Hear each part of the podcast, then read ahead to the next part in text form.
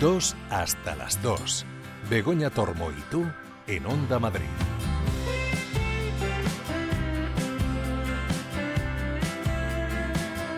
Muy buenos días, feliz día de Reyes y bienvenido, bienvenida a un nuevo programa de 2 hasta las 2. Ya sabes, vamos a estar hasta las 2, hasta las 14 horas contigo, acompañándote.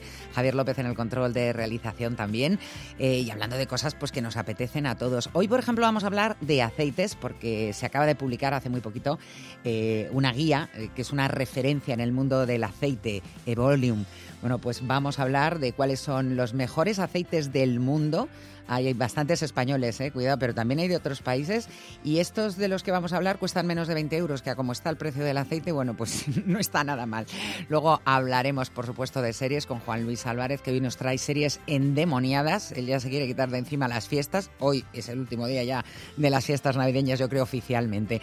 Y luego vamos a hablar con un cardiólogo, eh, sí, un cardiólogo, aunque sea en este programa, pero porque vamos a hablar del pescado, del pescado azul concretamente. Se habla mucho de los beneficios del pescado azul, pero se habla del riesgo o del problema que tiene el mercurio. Bueno, pues hay un descubrimiento que nos va a quitar muchos problemas de encima, sobre todo los que nos gusta el pescado azul. Luego te lo contamos. Tiene que ver con el selenio y se lo vamos a preguntar a Guillermo Aldama. Luego Alberto Lucchini nos trae cine, como siempre en esta ocasión clásicos, para que los más pequeños de la casa, que hoy son los reyes, aprendan a amar el cine. Luego hablaremos de vino con Mar Romero, como siempre nos trae también los mejores vinos de la guía gourmet de este año. Ahora a principio de año pues eh, es un tiempo para, recapitular y para ver los mejores de lo que sea. Y terminaremos, eh, bueno, pues dando un empujoncito a la cuesta de enero con Isabel Aires, que nos trae menús baratos. Y todo al ritmo de los Rolling Stones.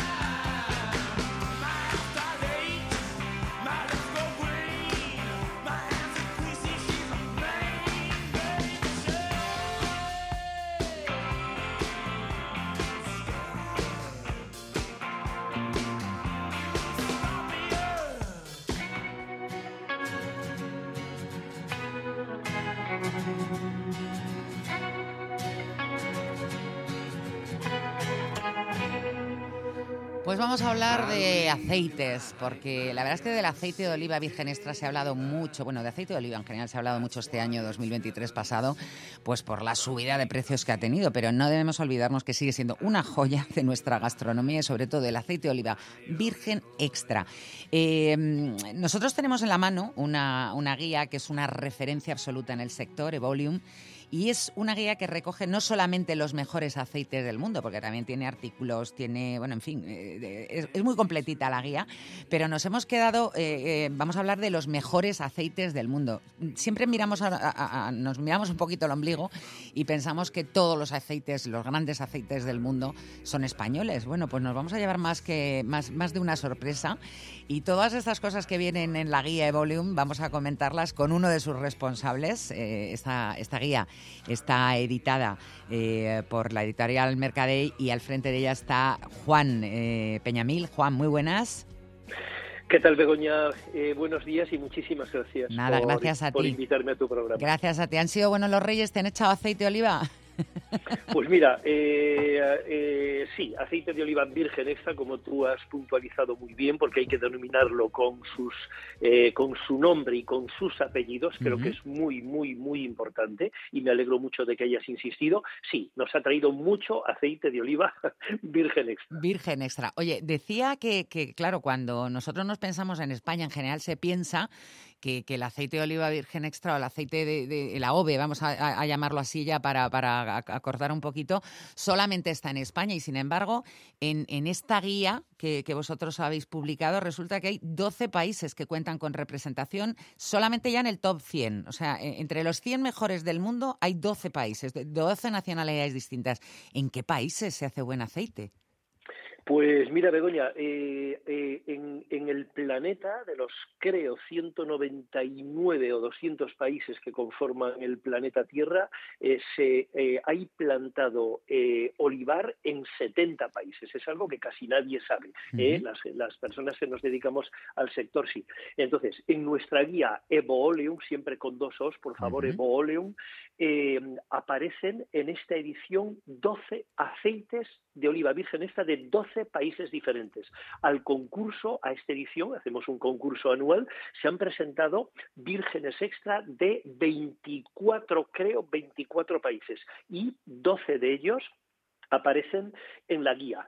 Eh, y además mm, creo que es muy importante poner en valor el, extraordinario trabajo que, desarrollan nuestros fantásticos profesionales que se dedican al aceite de oliva virgen extra, los envasadores, las cooperativas, las almazaras, porque, como te digo, habiéndose presentado más de mil y pico marcas de 24 países, en esta guía de los 12 que aparecen, el 61% de los AOVES son de España. Me tranquiliza, me tranquiliza el dato porque yo venía un poquito inquieta porque he visto que el primer aceite de oliva, el mejor aceite de oliva virgen extra para eh, que habéis seleccionado vuestros catadores, que, vuelvo a decir que, que Volume es una de las guías más prestigiosas, es todo un, referente en el sector, y resulta que el primero, el, top one, el, el oro, va, se va para Sudáfrica. Pues es así, se va para Sudáfrica y ten en cuenta que en ese top, eh, y ahora te doy una pequeñita explicación, Begoña, pero ten en cuenta que en este top 100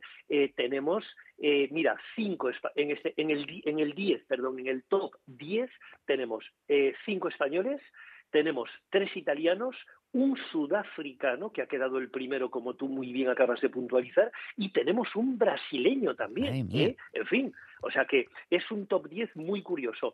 Eh, de los 70 países más o menos donde se planta olivar, eh, eh, hay muchos países del cono sur, como es el caso de Sudáfrica, como es el caso de, países tan cercanos a España como eh, Argentina, Chile, Uruguay, Brasil, donde se están haciendo también pues, unos extraordinarios aceites de oliva virgen extra. Pero repito, eh, tenemos que estar muy orgullosos, por eso nuestro Ministerio de Agricultura considera estratégico el sector del aceite de oliva, de que de, en, en una guía que contiene los 100 mejores aceites de oliva vírgenes está del mundo, el 61% sean españoles. Creo que es una cifra que lo dice todo. Oye, una cosa que nos ha preocupado mucho a la gente que consumimos habitualmente a OVE es el precio que está alcanzando en el mercado. O sea, en, muy poco tiempo ha subido una barbaridad. El año pasado, cada día que íbamos a, comprar aceite, lo veíamos más caro, más caro. También eh, te tengo que preguntar varias cosas de estas. Primero, estos aceites premium, que son los que vosotros, eh, con los que trabajáis, con los que manejáis, ¿también han subido al mismo nivel? Pues yo te diría que no, eh, Begoña, y esto es muy curioso porque eh, eh, han subido, pero yo creo que quizás un poquito menos. ¿Verdad? Es que es la sensación que a mí me daba, porque estamos hablando que ninguno de estos, por ejemplo, de los 10 mejores que tenéis seleccionados, ninguno supera los 20 euros en la botella de medio litro.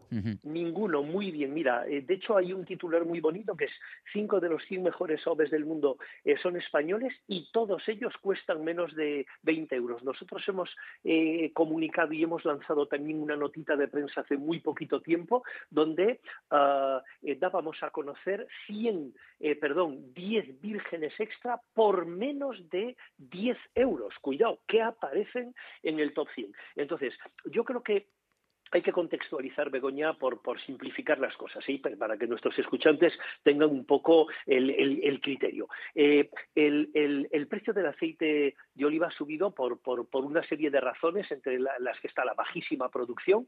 Eh, tenemos dos campañas seguidas con baja producción. Jamás históricamente se había dado dos campañas seguidas con tan poca producción. La pasada ha sido un 55,6% menos, es decir, 664.000 toneladas hemos tenido la, la, campaña pasada cuando la media es de 1.500.000. O casi un poquito más de la mitad eh, eh, se ha producido. de lo menos de la mitad, o sea, 55% menos. Esta campaña que finaliza ahora en un par de meses más o menos, estaremos en las 700.000. Imagínate, de 1.500.000 de media. la ¿eh? mitad, madre mía. Claro, es que es menos de la mitad. Luego, la falta de lluvia y las altas temperaturas, la sequía, eso ha sido brutal. Y luego hay otro factor también muy interesante, lo que llamamos en el sector el enlace de campaña el enlace de campaña es el aceite que queda disponible de la campaña anterior cuando se ha iniciado la siguiente. Pues para que te hagas una idea, Begoña, que esto es un dato que casi nadie conoce. El enlace de campaña suele ser de 450.000 toneladas en una campaña normal. Pues tenemos un enlace de 210.000 toneladas, mucho menos. menos también de la mitad. Claro, mucho menos de la mitad. Si le sumamos a eso el fuerte incremento en los costes de producción, ¿eh? entonces pues tenemos ahí como una especie de tormenta perfecta que hace que el aceite de oliva virgen extra pues eh, y el aceite de oliva estén en estos precios. Pero yo, y permíteme que, lo mismo, me, me, en fin, me, paso al decir esto, pero eh, vivimos en Madrid. En Madrid yo me voy, salgo del despacho me voy a tomar un café y un café, un café me cuesta dos euros. Yo me tomo cuatro o cinco cafés al día, mm. diez euritos diarios en café, por favor. ¿eh? Si te vas a un café de especialidad Begoña, ya no son dos euritos, ¿eh? Ya son tres euritos cincuenta. Si te vas a, en fin. Y no hablamos de las cañas. Y no hablemos de las cañas, que tenemos que tomar café, tenemos que tomar cañas y tenemos que tomar aceite de oliva virgen extra, que es uno de los productos de nuestra maravillosa dieta mediterránea más saludables y más gastronómicos. Y luego además es que dura mucho más una botella de, aceite, por ejemplo, que una de vino o que de una de... Exactamente. La tienes ahí. y luego Claro, y yo hace poquito dije una cosa, Begoña, en un programa de televisión que me llamaron para abordar este, este tema y, y, y, y, para puntualizar un poco, que creo que es muy interesante, en España el consumo per cápita que tenemos es de un litro al mes, es de 10, perdón, 12 litros al año. 12, ese es consumo per cápita. ¿eh? De, ellos, para puntualizar, que es bonito también que lo sepan los consumidores, de ellos 7 son de aceite de oliva virgen extra y 5 de aceite de oliva. Entonces, 12 litros al año, es decir, un litro al mes per cápita. Si estamos hablando de 10 euros, 11 euros el litro como está ahora mismo, estamos eh, hablando que nos gastamos 32 céntimos al día en aceite de oliva. Mm, en fin, que venga alguien a mí a decirme que 32 céntimos al día en un producto, cuando en un café me, puedo gastar 5, 6 o 7, eh, en fin. Y además, eh, no solamente es por sabor, por, es, también salud el aceite de oliva virgen extra para nosotros. Pero yo te tengo que preguntar, Juan, ¿va a seguir subiendo el aceite de oliva virgen extra? Yo te diría, Begoña, por simplificar también, si la campaña eh, que no la que finaliza, la campaña próxima, la 24-25, si las condiciones climatológicas, la lluvia, la sequía, si eso se corrige, el aceite de oliva y el aceite de oliva virgen extra volverá a sus precios habituales, literalmente así, porque el sector ha asumido, como muchos otros sectores, un, un incremento de costes brutales que lo ha absorbido, lo ha asumido y no lo ha repercutido de verdad, Begoña, no lo había repercutido en el PVP final. ¿eh? Y, lo que ha hecho que el PVP se dispare, estamos hablando que son condiciones puramente climatológicas, de verdad. Si eso se corrige, si tenemos la suerte de que llueva, entonces el precio del aceite de oliva volverá literalmente a los precios que teníamos. Haremos rogativas para que llueva, sobre todo por el campo y por, y por los precios. Una cosa, eh, nos quedan apenas un par de minutos para terminar la entrevista, pero te quería preguntar, eh, esta guía Evoolium, como dices tú con dos OEs, que no se nos olvide, eh, es una guía que, vuelvo a decir, es una referencia en el sector, pero no solamente hacéis descripciones de, de, los, de, los aceites ganadores, no es simplemente un, una ristra de, aceites con sus, con, sus características, es un, poquito, hacéis también un poco de didáctica con el aceite e incluís también, pues eso, artículos, eh, firmas también, no solo no, firmas literarias, sino, por ejemplo, cocineros, gente que maneja, que trabaja eh, todos los días con el aceite de oliva. Estoy pensando en, Ángel León, en, Oriol Castro, Eduardo Satruch y Mateo Casañas, o sea, gente que de verdad eh, pues tiene una opinión más que formada. Claro, eh, la guía, de hecho, Begoña, si tú tienes la guía en la mano ahora mismo y la ves, van las 100, 120 fichas, porque también hacemos un concurso de los packaging, eh, de los eh, aceites más bellos del mundo, cuyo packaging es, más bonito, pero la guía, el, el, el aparte de las 100 fichas detalladísimas, tiene artículos sobre la cata. Te enseñan de una forma muy sencilla y muy didáctica a catar, para que lo hagas en casa, con tu familia, con los niños, para que los niños se diviertan catando. Hay un diccionario que te explica más de 80 términos didácticos de lo que tiene que ver. Eh, se habla de todas las variedades que tenemos en España, más de 262. Hay un, hay un eh, artículo sobre que se llama OB Shopping, que son todas las tiendas del mundo donde puedes comprar Virgen Extra, por supuesto, madrileñas y de España. Hay artículos de oleoturismo. Hay un artículo maravilloso que nos ha hecho Antonio Muñoz, Muñoz Molina, que se llama El árbol de la abundancia. Y, y, y hay un artículo sobre mujeres productoras de Virgen Extra que hacen un trabajo brutal.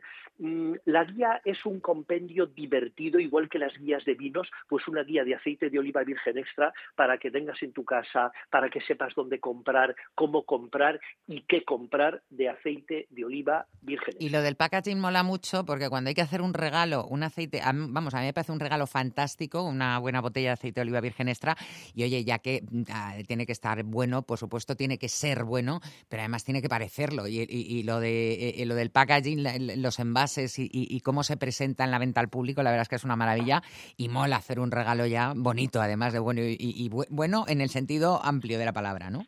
Absolutamente. Yo creo que regalar un virgen extra, cuando tú vas a una casa, vas a almorzar, vas a cenar, una invitación, yo creo que llevar una botella de aceite de oliva virgen extra ya te diferencia. Si encima es una botella cuyo contenido es maravilloso y con un packaging brutal, pues entonces, en fin, vas a triunfar sí o sí. Te van a invitar a comer todas las veces. Te van a invitar a comer todas las semanas, hombre, pero descaradamente. Entonces, creo que es muy, muy, muy, muy importante. Y que regalen también la guía Volio, me cachis en la mar. Oye, la guía, por cierto, ¿cómo se consigue? Porque ¿dónde se compra? ¿En las librerías? ¿En dónde? Pues mira, la guía, lo más accesible y lo más fácil de todo es pedirla a través de nuestra web, es eh, evooleum con dos os, evooleum.com eh, y al día siguiente la tienen disponible. O sea, es hacer el pedido y al día siguiente tienen la guía. ¿Qué precio tiene la guía? 19,50 euros, muy baratita. Gastos de envío incluidos. No, en fin, no, ha, subido como el aceite, no ha subido, se mantiene. No ha subido como el aceite, no ha subido. Estaremos encantados de generar cultura de aceite de oliva virgen extra, Pues Juan Peñamil, muchísimas gracias por habernos atendido. Enhorabuena por ese trabajo que hacéis y ya empezaréis a hacer el de la, del año que viene, porque ya estaréis ahora con ello. O sea que, mucho ánimo. Muchísimas gracias, Begoña, y a vuestra disposición. Un abrazo y mil gracias por tu invitación. Un abrazo.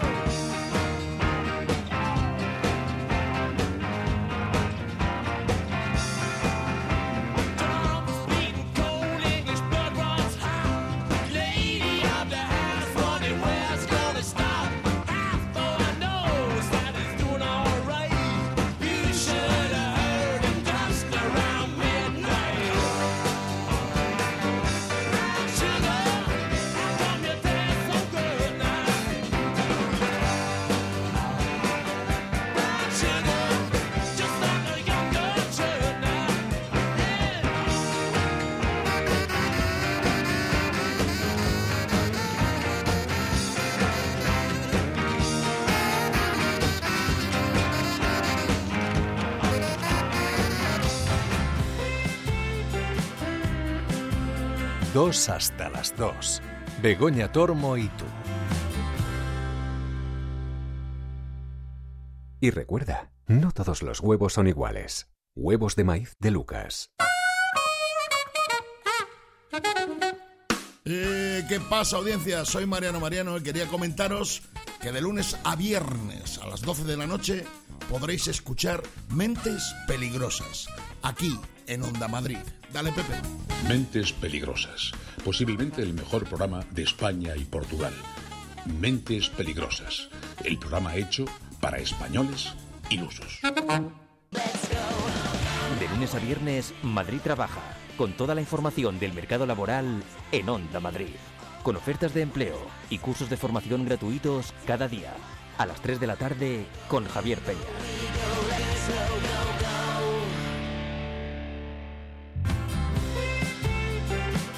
Dos hasta las dos. Begoña Tormo y tú en Onda Madrid.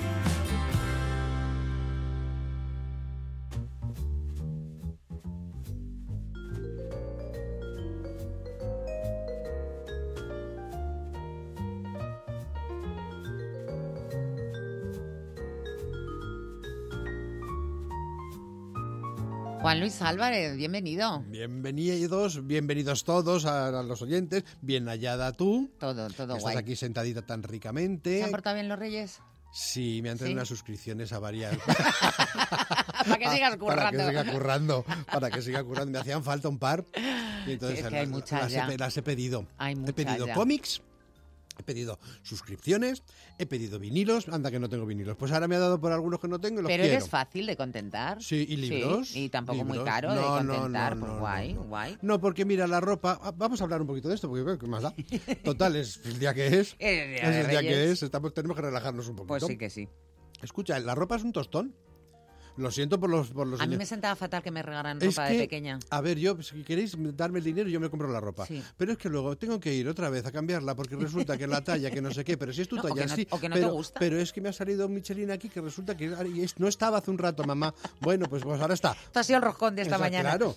Entonces ahí estamos con el lío. Entonces mejor yo la ropa. o sea, Yo también recomiendo o sea, por encarecidamente a la gente que no regale ropa. Bufandas, gor, todas esas sí, cosas me encantan, me encantan el mundo del complemento, pero la ropa es una cosa muy personal y yo creo que es mejor que, Que cada uno se compre la Sí. suya. o que te den el ticket regalo y luego ya vas al mismo sitio y compras lo, lo que, lo que haga falta. Bueno, Bueno. podemos decir que están las navidades ya finiquitadas. Sí, Sí, es ¿no? que ya, ya, es que me va a dar un subidón de azúcar. Este que es un poco grinch, el- para quien el- no le conozca mucho.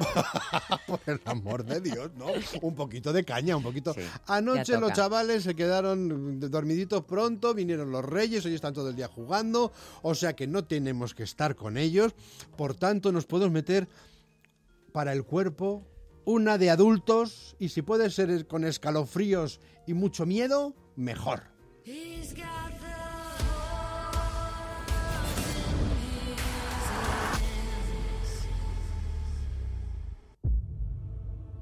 ¿Qué pasó aquel día de octubre en Pedraza? ¿Hubo un ritual satánico? ¿Qué pasó que os dio tanto miedo? ¿Qué pasó, Juan Luis? Por Dios, cuéntamelo. Bueno, que hubo un rito satánico. En Pedraza, hijo, Pedraza, rural.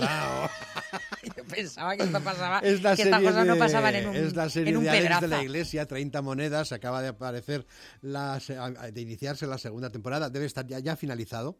Eh, es que ha habido un problemilla con esta serie porque en un momento determinado algunos episodios aparecieron con un audio raro. Ah. Eh, sí, eh, no estaban... Pero por la... ah, Hubo una huelga de doblaje, pero No, no, no, no, no, pero es española, o sea que Sí. no tendría por qué... Bueno, pero hay actores internacionales. Sí, está Paul Giamatti, por ejemplo, que es que pero eh, lo que pasaba es que al pasar la serie a través del Chromecast a la, a la tele, pues eh, te aparecía en inglés y con audiodescripción. Uh, Entonces ya a la tercera o cuarta vez que, que- que hacemos el intento en casa, eh, empezamos a, a- a buscar foros y le pasaba a, A más la- le gente. había pasado a más gente. O sea que la tengo ahí un poco parada, no la he terminado, pero vamos, está muy bien la segunda temporada. es de HBO. Es de HBO. Bueno, cuenta la, serie eh, de HBO cuenta la historia, 30 monedas, de Judas, de Judas, que traicionó a Jesucristo por 30 monedas de plata. Bueno, pues dos años, dos mil años más tarde, dos años no, dos mil años, pues eh, van apareciendo estas monedas y son súper poderosas. Entonces, el que tenga las 30 monedas de plata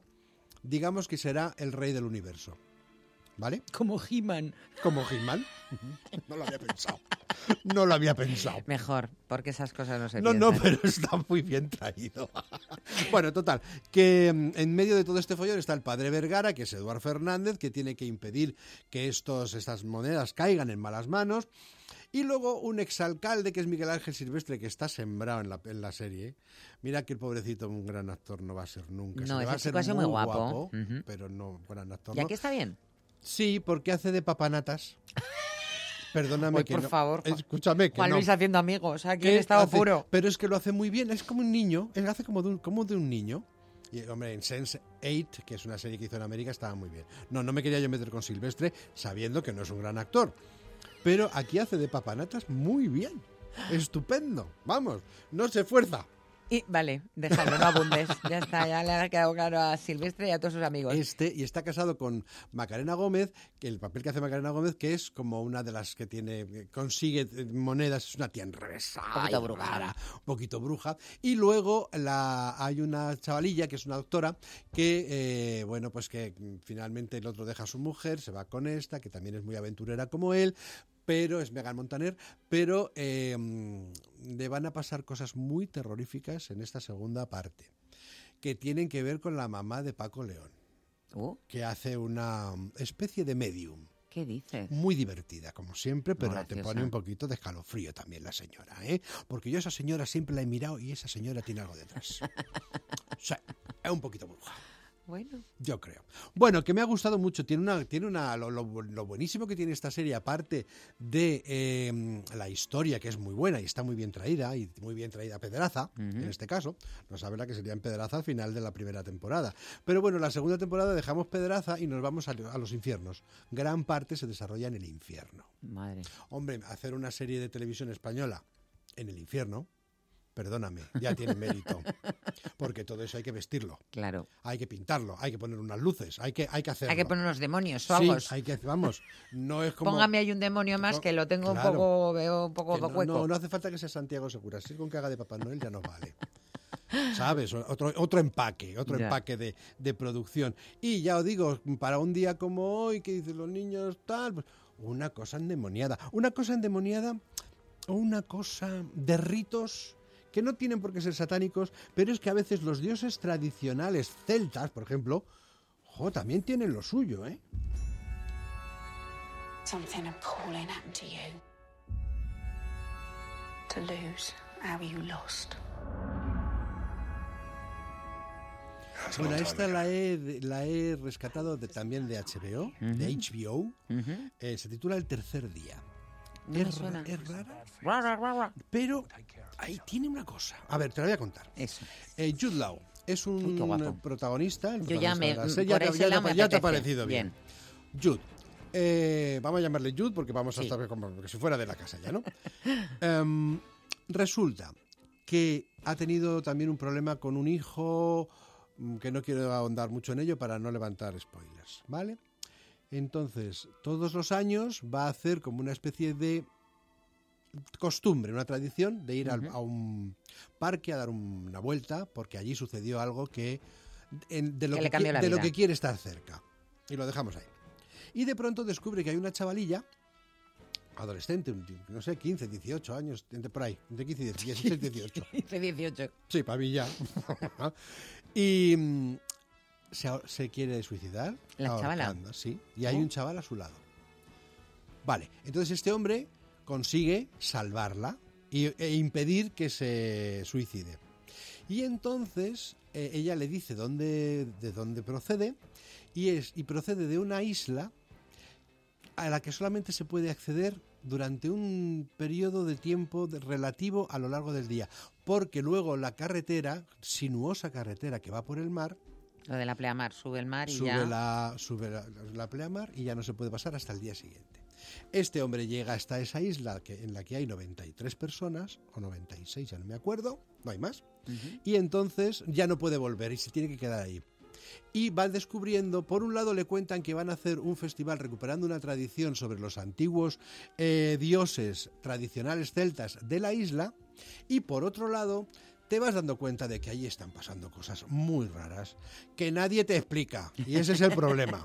Porque si ya vas por la mitad de la serie, que es miniserie, son seis episodios, vas por el cuarto y no te, te tienen que soltar un poquito más de forraje. O sea, que es una crítica a los Sí, guionistas. sí, vale. un poquito. No digo yo que haya que contarlo todo, pero dame un poquito de para que yo pueda seguir interesado. Sí, porque hay un si momento no- que si no pierdes el porque hilo y si no, el interés. de ver eh, al pobre eh, Jude Law apretado todo el rato, pues ya me canso. Entonces necesito, claro, Sí, necesito atar tus cabos. tú. Dime un poquito por dónde va la historia, porque están sucediendo cosas muy extrañas. Estamos viendo ese chaval que aparecía al lado de la que se iba a suicidar, aparece por todas partes. ¿Quién es?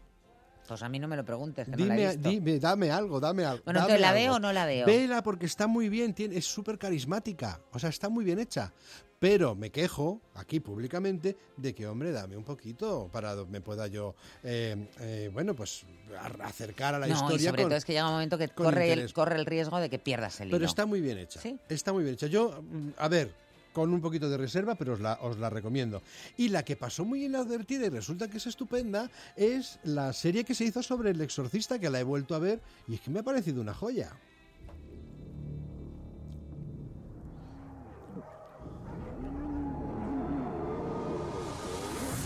Hay algo dentro de mi casa.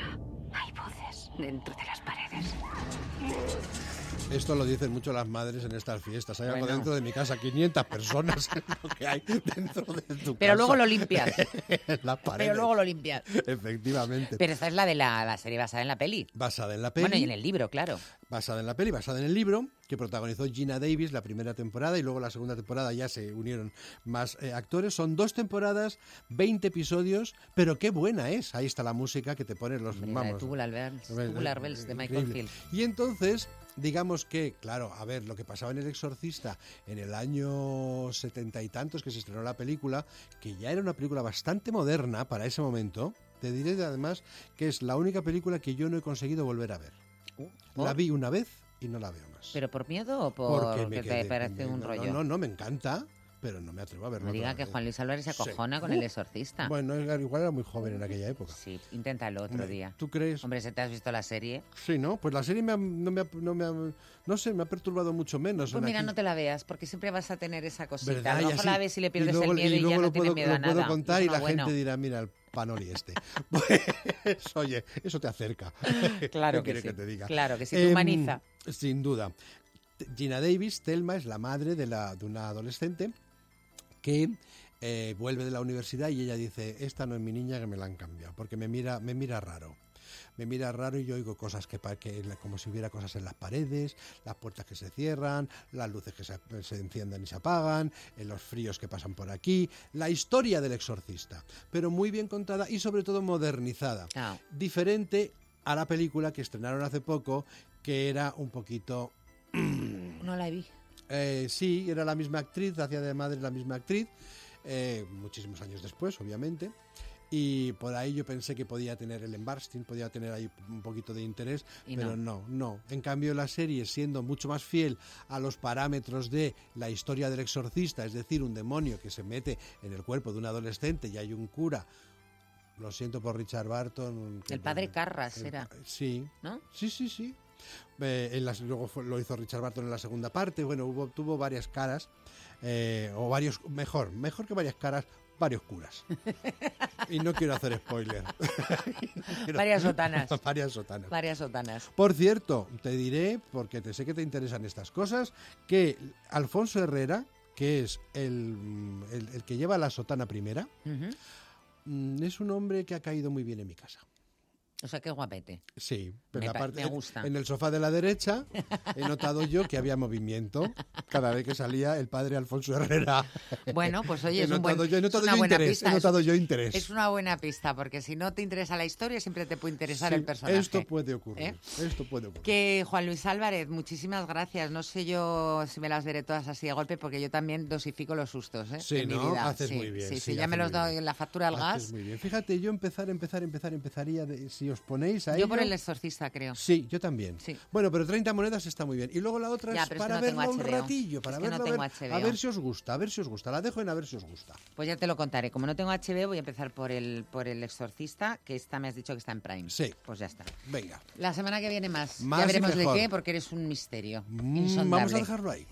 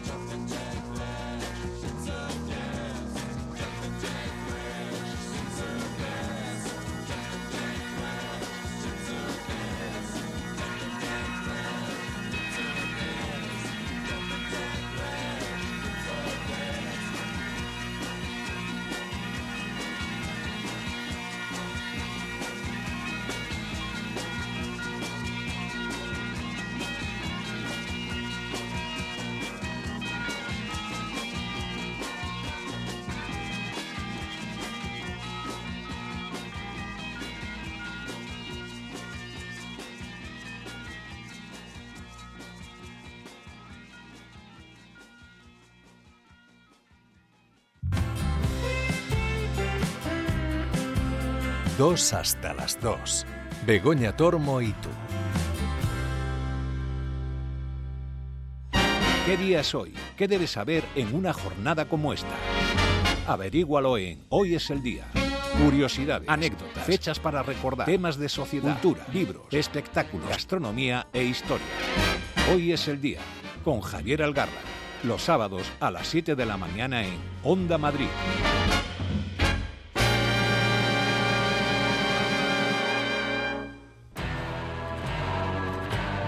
¿Quieres conocer las historias más terroríficas de Madrid? OVNIs, lugares encantados. Las historias más extrañas de la villa y corte. Las madrugadas de sábado a domingo a la una tenemos una cita en Madrid Misterioso. Con Álvaro Martín. Onda Madrid.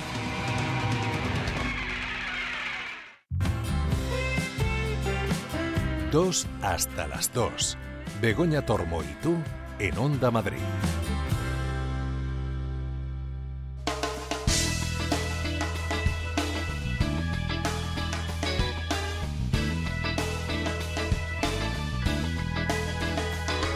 Pues con estos acordes de Juan Perro, la charla del pescado es lo que vamos a ponernos precisamente, a charlar sobre el pescado, porque a los que nos gusta comer, a quienes disfrutamos con la comida y disfrutamos con el pescado, hay un tema que hay veces que, nos preocupa. Sabemos todos que el pescado es muy sano, muy recomendable para incluirlo en nuestra dieta, pero siempre está esa alarmita que salta sobre todo con los pescados grandes, pescados azules, que nos dicen que son ricos en metales pesados, en mercurio y que hay que limitar el consumo. Bueno, pues hay una serie de estudios que nos eh, alegran la vida a los que disfrutamos del pescado y que vamos a comentar con un experto, un auténtico experto, un lujo tener a Guillermo Aldama. Él es cardiólogo intervencionista en el Complejo Hospitalario Universitario de La Coruña. Guillermo, muy buenos días.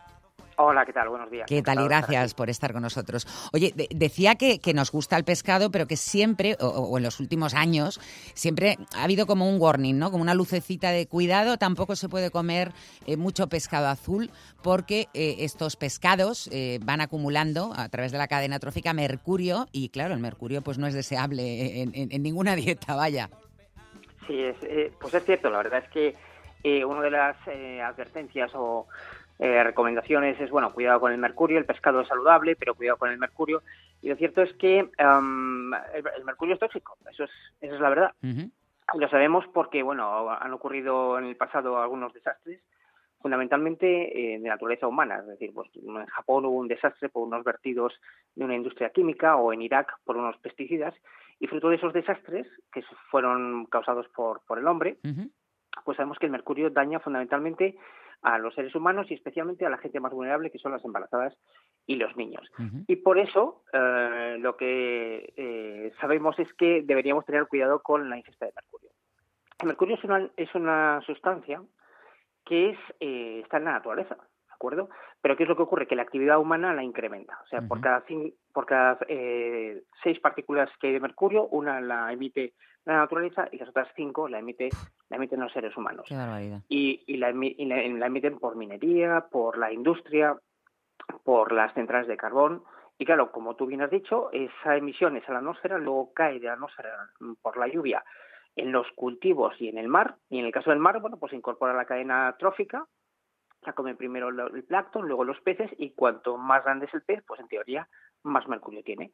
Y como sabemos que el mercurio es dañino y que estos peces acumulan mercurio, pues siempre se ha dado la voz de alarma de cuidado no hicieran demasiado pescado, sobre todo de peces grandes como pues el pez espada o el atún, el bonito, porque el riesgo eh, de, la, intoxicación por mercurio está ahí. Bueno, esto era hasta, vamos, hasta ahora, esto era lo que se sabía y, lo que pasa que es, la buena noticia viene ahora y es que eh, también en los pescados, hay ciertos pescados grandes también, pescados azules, que son ricos en otro eh, elemento que sin embargo, bueno, mm, pues nos da muchas alegrías porque a lo mejor es capaz de contrarrestar ese efecto o ese mercurio, ¿no?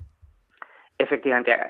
Esta, toda esta narrativa que yo he explicado anteriormente de cuidado con los peces grandes, porque sabemos que el mercurio con seguridad es tóxico y acumulan mercurio y por tanto podrían producir toxicidad en los seres humanos, no se encontraba bien explicada porque sabemos que, uno, hay poblaciones humanas que ingieren gran cantidad de pescado y que ese pescado tiene mercurio y sin embargo sus, sus eh, habitantes no tienen, no presentan eh, signos de intoxicación por mercurio, ni siquiera las embarazadas y los niños pequeños. Segundo, los grandes depredadores marinos, que toman muchos peces eh, ricos en mercurio, tampoco exhiben estas toxicidades, ni están en vías de extinción. Y, y, una vez más, los propios pescados que acumulan mercurio tampoco exhiben estas toxicidades. Entonces, ¿cómo es posible que con eh, estas exposiciones al mercurio de los peces, las aves, incluso los propios seres humanos, no se observen mm, signos de intoxicación por mercurio. ¿Cuál es la razón? Si realmente sabemos que el mercurio es tóxico. Y aquí es donde entra lo que tú has comentado de eh, esta otra parte de la otra pieza de esta narrativa que era fundamental y que explica por qué incluso poblaciones que ingieren más de dos veces el pescado al día, como las poblaciones de las Islas Seychelles, ni siquiera los niños y las embarazadas exhiben los signos de intoxicación por mercurio. Y la razón es que el mercurio tiene un antídoto. Y ese antídoto se, llama selenio. Y resulta que los propios peces son muy ricos en ese antídoto, que se llama selenio. O sea que si no lo entendemos mal, eh, cuando comemos eh, grandes pescados que efectivamente tienen mercurio, por lo que ya hemos explicado, también estamos ingiriendo selenio, que es una especie, pues eso, antídoto, como decías tú, que contrarresta ¿no? el, el efecto del mercurio. Efectivamente. Eh, hasta hace muy pocos, hasta hace cuatro o cinco años no entendíamos muy bien por qué el mercurio era tóxico. Sabíamos que lo era, pero no entendíamos muy bien por qué lo era. Y la razón por la que es tóxico es porque secuestra el selenio. Nosotros en nuestro organismo tenemos selenio, que es un, un elemento que es fundamental para el funcionamiento del cerebro, de las hormonas tiroideas, del corazón, eh, es fundamental para el sistema inmunológico, para controlar los cánceres y las infecciones, para la fertilidad, para el metabolismo y, y, articular. O sea, el selenio cumple un papel muy importante en varios órganos y sistemas y lo necesitamos. Vale. Ahora sabemos, hemos entendido que cuando una persona ingiere mercurio, ese mercurio secuestra, una molécula de mercurio secuestra una molécula de selenio y entonces impide que cumpla su papel en el cuerpo humano. Pero ¿qué es lo que ocurre? Que cuando tú ingieres los pescados, aunque ingieres efectivamente mercurio, también ingieres alta cantidad de selenio. Y lo que se ha visto, analizando los diferentes pescados, es que la mayor parte de los peces acumulan más selenio que mercurio. Y eso explicaría, uno, por qué ellos mismos no se intoxican, dos, por qué las poblaciones que ingieren este tipo de peces tampoco se intoxican, ni tampoco lo hacen las aves, porque cuando ingieren ese pescado, ese pescado ya se ha encargado de acumular el suficiente selenio no solo para neutralizar el mercurio que tiene, sino incluso para eh, reponer parte del selenio si a ti te falta. O sea, para darnos de... más, ¿no? Que sobra selenio en el pescado para que nos haga a nosotros bien. Son donadores, exactamente, la mayor parte de los, de los pescados que ingerimos son donadores netos de selenio. Nos dan más selenio mm, del que, del que necesitarían para neutralizar su mercurio por lo tanto, si tú tienes un pequeño déficit de selenio, incluso lo puedes suplir. Estamos hablando siempre de pescados grandes porque evidentemente el pescado es sano en general, comer, eh, comer pescado es aconsejable en general, pero eh, vosotros los cardiólogos, los médicos sobre todo, eh, os centráis más en las grasas del pescado, ¿no? las grasas saludables del pescado que están evidentemente en los pescados azules. pero ¿se puede, o sea, hay selenio también en pescado blanco o tienen que ser pescados grasos? No, no, no, hay selenio en, en, todos los pescados. Todos los peces acumulan selenio.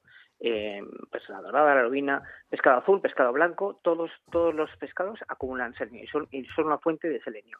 De hecho, eh, para eh, estimar la cantidad de selenio que tiene un pescado se han creado pequeños unos parámetros que lo que hacen es calcular la cantidad de moléculas, porque esto no va por peso, sino que interactúan molécula a molécula. Una molécula de selenio es dos veces y medio menos pesada que una molécula de mercurio.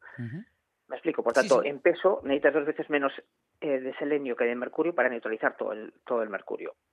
Pero bueno, se han creado una serie de parámetros para determinar si un pescado es donador neto de selenio y cuánto selenio te, te dona. Y por ejemplo, pues el atún rojo, el bonito, pues son donadores netos de selenio, o sea, donan casi más, seis veces más selenio que mercurio.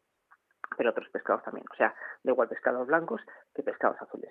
Y eso es un aspecto muy importante el que he señalado, porque nosotros los cardiólogos, como em, recomendación para tener una buena salud, no solo cardiovascular, sino total, en, lo, en nuestros estudios lo que nos salía es que la gente que come pescado no solo vive más, sino que vive mejor.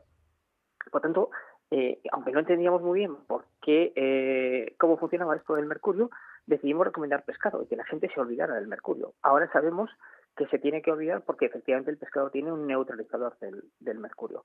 Pero para que tengas una idea, hay estudios en el mundo anglosajón que comparan diferentes dietas para ver qué dieta te proporciona mejor supervivencia, mejor bienestar y comparan dietas pues eh, vegana, lacto-vegetariana, la dieta occidental típica y un tipo de dieta que denominan dieta pesco-mediterránea, que es una dieta mediterránea en que la principal fuente de proteínas y grasas saludables junto con el aceite de oliva es el pescado.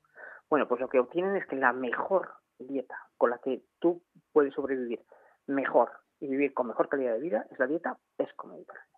Qué bueno. Que nadie se equivoque cuando dicen dieta mediterránea que no sube la ciencia por la piel. O sea, que vivir en España no hace que tengamos dieta mediterránea, que cada vez comemos peor. La dieta mediterránea, evidentemente, pues eso, está basada en legumbre, en verduras abundantes, en el aceite de oliva como grasa principal, pero que vamos, que todas las porquerías, con perdón, que nos comemos, mm, porque no las comamos en España, no están dentro de la dieta mediterránea, que me hace mucha gracia, ¿no? Lo de la dieta mediterránea, sí que se cree la gente que, que simplemente por vivir aquí ya la estás haciendo. Pues efectivamente, es, eh, es así. O sea, el- la mm, desgracia, entre comillas, es que lo que hacemos es exportar una fuente de salud, que es uno de nuestros secretos. España es uno de los países no solo más longevos, sino en los que la gente vive con mejor calidad de vida. Y, y uno de los secretos es nuestro patrón dietético, ¿vale? Entonces, muchos países, especialmente anglosajones, están muy interesados en que la gente no enferme, porque el coste sanitario cada vez es mayor, pues están importando este tipo de patrones, lo están intentando incorporar a su población. Así que nosotros exportamos una fuente de salud y, como tú bien has señalado, resulta que estamos importando fuentes de enfermedad. Estamos adoptando patrones que son una fuente de enfermedad, la semilla de enfermedad, no solo cardiovascular, también de cáncer, enfermedades neurodegenerativas, y estamos exportando al exterior una fuente de salud, que es nuestro secreto, el secreto de nuestra vida saludable y de nuestra buena calidad de vida. Mantengámoslo. Oye, una cosa, Guillermo, como estamos acostumbrados a que nos vayan bandeando los que no tenemos ni idea, ¿no? De, de este estudio dice esto, este estudio dice otro. Eh, esto que estábamos contando, lo que has contado del selenio, además, no, es, no viene solamente de un estudio. Eh, eh, son muchísimos los estudios que han probado esto y que al final habéis hecho converger todo en una especie de metaestudio que lo que ha hecho es efectivamente demostrar que, que lo que sospechabais es cierto. Exactamente. Esta, estas em, aclaraciones sobre el, sobre el mercurio, estas respuestas, se han encontrado mm, de una revisión de más de 29 artículos científicos que exploraban la relación que existía entre la ingesta de pez y posible intoxicación por mercurio y los resultados en salud para toda la población y para mujeres y niños. Y lo que se ha observado es esto que, que acabo de explicar. O sea, efectivamente, como no, como tú bien has señalado, no es fruto de un estudio que hayamos encontrado ahora, sino que es estudios que a veces llevan hasta, para que, para que los oyentes se hagan una idea, pues el estudio de las Islas Seychelles, que es esta población, estas islas en las que la población come pescado incluso dos veces a la, a la- al día, tiene seguimientos de hasta 24 años, es decir, los niños han sido seguidos hasta 24 años y se ha explorado cómo ha sido su desarrollo verbal, neurocognitivo, motor. O sea, son poblaciones, estudios poblacionales, no solo que se hayan publicado ahora, sino de largo tiempo de evolución para ver que efectivamente no había ningún problema en el desarrollo de estas poblaciones.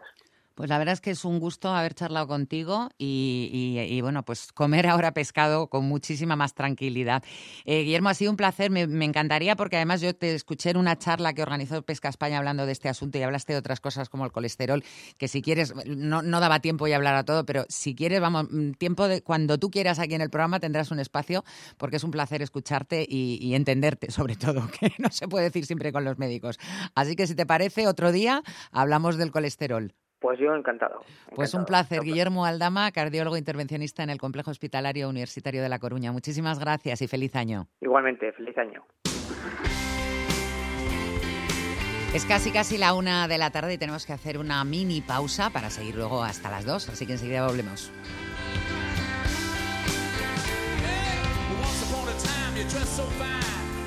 Once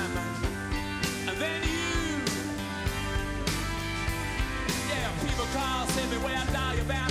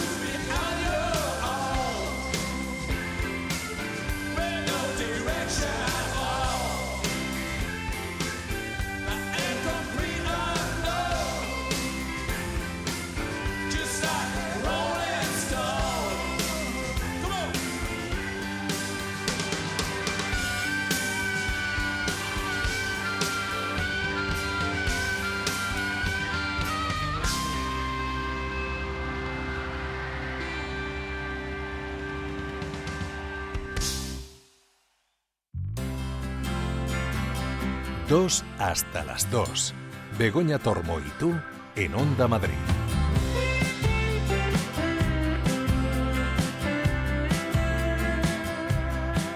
Pues afrontamos esta segunda hora que nos queda, de 2 hasta las 2, ya sabes, pues eso, hasta las 14 horas, hasta las 2 de la tarde vamos a estar aquí contigo y lo vamos a hacer con cine.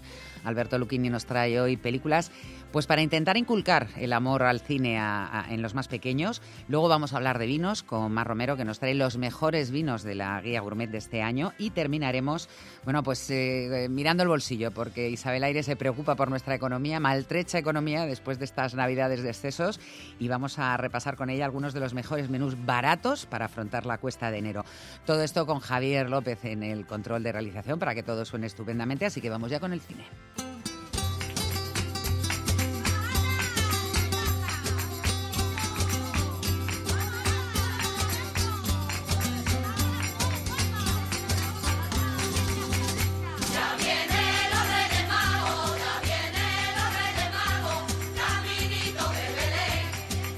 Ya han llegado los reyes. ¿Ha sido bueno o te han traído carbón? Alberto Luquini, muy buenas. Muy buenas, eh, Carbón. Carbón, ¿no? Tú es que eres un poquito grinch, de todas maneras. Eh, sí, yo, yo lo, lo- lo de la Navidad lo sobrellevo, básicamente. Bueno, pues ya, ya, ya te la has quitado de encima, Ya. porque ya el Día de Reyes es la, se- se digamos, la finalización oficial, ¿no? De- del fin oficial de las, Sí, de sí. las fiestas. Hasta, hasta el año que viene y además este año nos dan un día de prórroga con lo del bisiesto, con lo cual... Pero dime una cosa, eh, tú de pequeño también eh, te haría ilusión los Reyes, ¿no? Eh, no te creas, porque como en mi casa con el tema medio italiano se celebraba. Ah, más el- Papá Noel, claro. Sí, pues al final yo lo del Día de Reyes para mí era el día que se acababan las vacaciones. O sea, Bueno. encima era un disgusto. Encima un drama.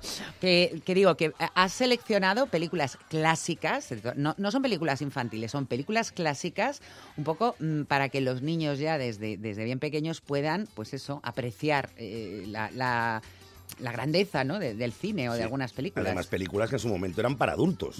Lo que pasa es que con el tiempo pues han quedado películas para ver con los, naif. con los niños. De hecho, yo prácticamente todas estas películas las, las vi antes de cumplir 12 años. Yo alguna de las que traes, Pues, sí, pues también. casi todas, pues yo tenía la suerte de tener una abuela que era una loca del cine y para que estuviera quieto pues me ponía películas. Mira, pues oye, al final me dedicaba a esto. Y, y la verdad es que son 10 clasicazos que, que yo creo que a los niños les va a inculcar el amor al cine, pero es que los adultos las van a disfrutar como, como enanos también, porque son películas maravillosas para para disfrutarlas. Y fíjate, mm, aunque el cuerpo me lo pedía, no he metido ninguna escandinava ni ninguna japonesa. Me ¿eh? parece, mm, vamos, maravilloso. Eh, ¿Orden cronológico, Va- alfabético? Por bloques. Ah, venga. Vamos a ir por bloques y dentro de los bloques por orden Cronológico. cronológico. Empezamos con las de cine mudo, entiendo. Empezamos con cine mudo, claro.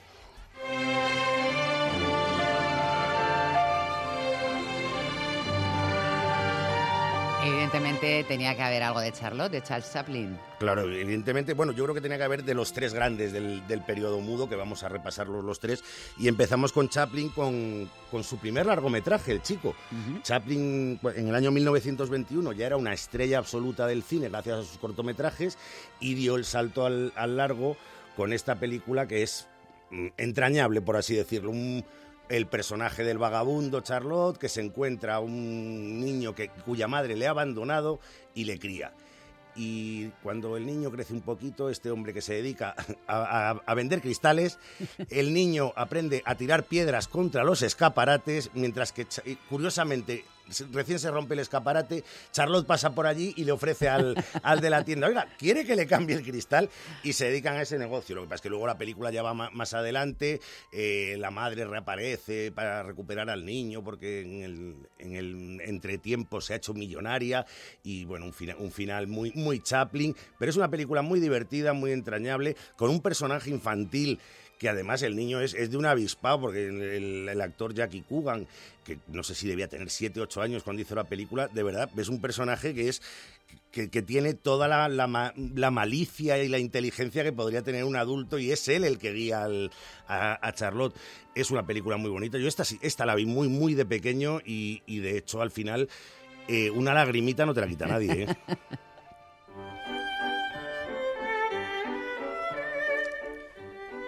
Pues otra de cine mudo. Oye, lo bueno que tienen las de cine mudo es que además, pues eso son, los gags son visuales normalmente, entonces eh, lo puede entender incluso, pues eso, de otro idioma. Claro, o sea, no, idioma. no- no hace, Hay hace que verla en versión original. No hace falta leer subtítulos porque los rótulos se pueden poner en cualquier idioma. Eh, bueno, em, de hecho, hemos dicho que íbamos a hablar de los tres grandes del cine mudo. Este es otro de los grandes, que es Harold Lloyd, con su canotier y, y sus gafitas redondas. Y yo creo que es mm, una de las películas más famosas del, del periodo mudo, que es El hombre mosca, que tiene la, la mítica escena de Harold Lloyd colgado de las El- agujas el de reloj. un reloj en, en Nueva York después de unas persecuciones, subiéndose un, pis- un edificio de, de 12 pisos y todo esto hecho sin efectos especiales, porque era el propio Harold Lloyd el que trepaba por el edificio. De hecho, mm, Harold Lloyd cuando hizo esta película le faltaban eh, tres dedos de una mano porque rodando otra película sin especialista ni efectos especiales se había dejado los tres dedos haciendo una escena de acción. Le faltaban el pulgar y dos dedos más de, de una mano. Qué barbaridad, eso Y- sí que se entrega a la profesión. Eh, ¿eh? Absoluta, pero, pero claro, era multimillonario en la época, bueno, ¿qué le vamos a hacer? Eh, pero es verdad que él se negaba siempre a que le doblaran en las escenas de acción y, y solo por la, por la escena del reloj ya valdría la pena ver la película, pero es que luego además hay una, un, un arranque de la película que es maravilloso en el cual vemos a Harold Lloyd detrás de unos barrotes, vemos una cuerda que cuelga y la madre y la novia llorando. Todos pensamos, a este hombre le van a, a A llevar al, corredor de la muerte. Pues no, es una estación de, de tren donde él va a Nueva York a buscar fortuna, pero rodado con mucho talento por, por los directores Fred Newmeyer y, y Sam Taylor. Eh, bueno, Harold Lloyd, podríamos haber puesto cualquier película, todas las películas de Harold Lloyd son aptas para, para que cualquier niño, yo creo que a partir de cinco años se lo pase muy bien y los adultos nos lo pasamos mucho mejor que los niños incluso.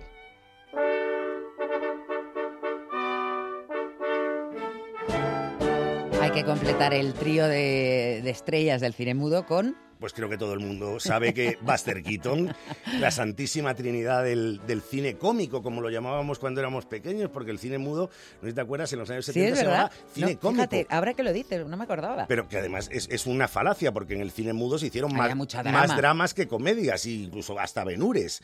Pero lo llamábamos cine cómico cuando éramos pequeños. Y de Keaton, pues lo mismo, podíamos haber elegido cualquier película, pero mira, ya que hay que elegir una, pues vamos con esa obra maestra indiscutible que es El maquinista de la General. Eh, donde Buster Keaton se convierte en un, en un héroe de la guerra de, secesión a su pesar, porque él quiere ser soldado, pero no le dejan porque es un porque es un tirillas y no, y no lo admiten en el Mira- ejército. mira que era feo, ¿eh? Eh, era tenía una cara difícil. Lo que era era inexpresivo. Sí, pero Eh, tenía una cara rara, Tenía, una cara complicadita, sí. Además, claro, como no cambiaba nunca la expresión, porque yo creo que, que Buster Keaton jamás sonrió en, en una película, ni, ni siquiera cuando conquistaba a la dama de sus sueños, era capaz de, de cambiar la mueca. Y era una, es- esa era una parte muy importante de su comicidad, ese, ese rostro hierático que, no, que no se descomponía nunca, tanto para bien como para mal.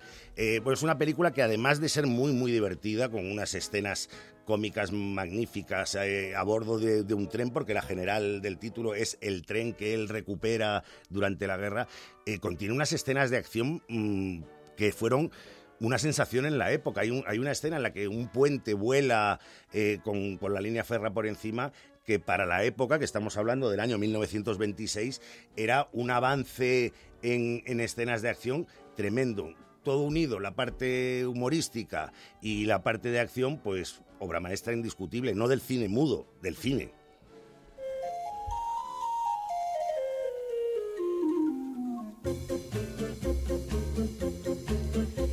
Dejamos el cine mudo, ya lo sobrepasamos y nos vamos con otro género para iniciar a los niños en el, en el cine. Vamos con cine de aventuras y, y esta, esta banda sonora de Henry Mancini, yo creo que, que todo el mundo la ha oído alguna vez. No sé si todo el mundo la sabe ubicar en la película Atari, que, que es a la que pertenece, dirigida por Howard Hawks en 1962. Y es, esta es una película de aventuras clásica, clásica, pero más clásica más no poder. Un grupo de cazadores de animales salvajes en Tanganica. Eh, es una película que junta como es habitual en el cine de Howard Hawks, la camaradería entre los protagonistas, escenas eh, de acción maravillosamente rodadas. Hay, hay hasta casi, se podría decir que hay escenas documentales, porque las escenas de captura de los animales son reales, o sea, no, no están Claro, no había efectos eh, especiales. hechas con efectos y, y, claro... mm, Igual, a- igual a- a- algún animalista ve la película y se escandaliza un poco, porque es verdad que ahí capturan leones, elefantes, mm, y esta, y esta banda sonora, esta, esta música en concreto, eh, no sé si se llama la, la balada, la, balada del elefante. Elefantito, porque es el, del- elefantito, de la que es cría. una cría de elefante que adopta este grupo de cazadores, en concreto la única chica del grupo, que es Elsa Martinelli, la actriz italiana que hizo carrera en Hollywood, y lo adoptan como mascota como si fuera el perrito del grupo y va paseando por, por entre las casas y por las calles mientras suena esta musiquita. El protagonista, pues mm, siendo Howard Hawks el director y siendo una película clásica de acción, quien puede ser el grandísimo John Wayne. Un actor que a todo el mundo le recuerdo que protagoniza El hombre tranquilo, también por si alguien no la ha Ya visto. la has colado la primera del año, venga, te eh, las voy eh, a contar, este año te las cuento, y va, Vale, va una. esa no es para verla con niños, ¿eh? el hombre tranquilo, pero mm, sí que es para recuperarla cuando se pueda. Y bueno, pues Atari yo creo que es, eh, además es una película de dos horas y media que se pasan en, en un suspiro y, y da muy buen rollo esta película.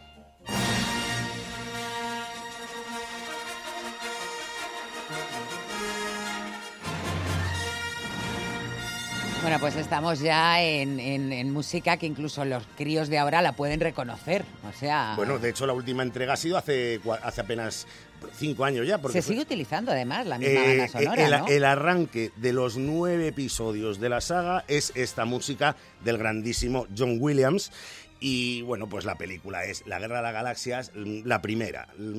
Que según marketing es la cuarta y se llama, igual, y se llama Una la Nueva primera que se Esperanza. Para mí es La Guerra de las Galaxias del año o 1977. sea, yo me acuerdo cuando fui a verla al cine. Dirigida ¿eh? por George Lucas. Yo esta película la vi de estreno, tenía nueve años y la vi, me acuerdo perfectamente, en el Real Cinema de la Plaza de, de la Plaza de Ópera con entradas compradas en la reventa. Madre mía. Porque me llevaron unas tías y estaba A completa mí me la- llevó mi padre, y, y- pero no me acuerdo. Pues yo me acuerdo que llegamos- ¿En qué cine la vimos? Pero sí me acuerdo de haber visto la película, vamos. Sí, sí, que- sesiones completas cuando en aquella época que la gente sacaba las entradas para el cine incluso con días de antelación, Sí, sí, que ir al cine era, era una gran fiesta. Bueno, la y gran- que había que ir a la taquilla, además, ¿eh? a, a- a- comprarla, no, cuidado. no, y abrí, ojo, y abrían la taquilla por la mañana. Exacto, que, O sea, que no es esto de sacarlas con antelación que las pillabas por internet, no, no, que había que ir Básicamente porque allí. en el año 77 Internet ni estaba ni se la esperaba. Y bueno, La Guerra de las Galaxias es, es yo creo que es la película de, de acción por excelencia, porque es que la podemos ver como un western, la podemos ver como una película de espadachines de capa y espada, la podemos ver como una película de ciencia ficción, porque es todas esas cosas, con lo cual es el gran compendio de todos los géneros comedia, de drama. aventuras, hay comedia, hay drama, hay un toquecito de romance, hay, tra- hay, hay tragedia familiar, em, un poquito al estilo griego, lo tiene todo. Y luego además, pues esos tres personajes maravillosos, Luke Skywalker, Han Solo. Han Solo y la Darth princesa... La prin- y Darth Vader, por Dios. y la princesa Leia con sus ensaimadas y, y luego el megavillano Darth Vader, Constantino Romero en la versión española, eh, James Earl Jones en la versión eh, original. Original. Y bueno, pues es que es una película que uno no se cansa de verla una y mil veces. Por cierto, que esta película, George Lucas hizo un remake no declarado de una película japonesa de Kurosawa que se llama La Fortaleza Escondida. El argumento es exactamente el mismo. Mira, a lo mejor ponerle a los niños esta película sirve para que se animen a ver el cine de Kurosawa. ¿Quién sabe?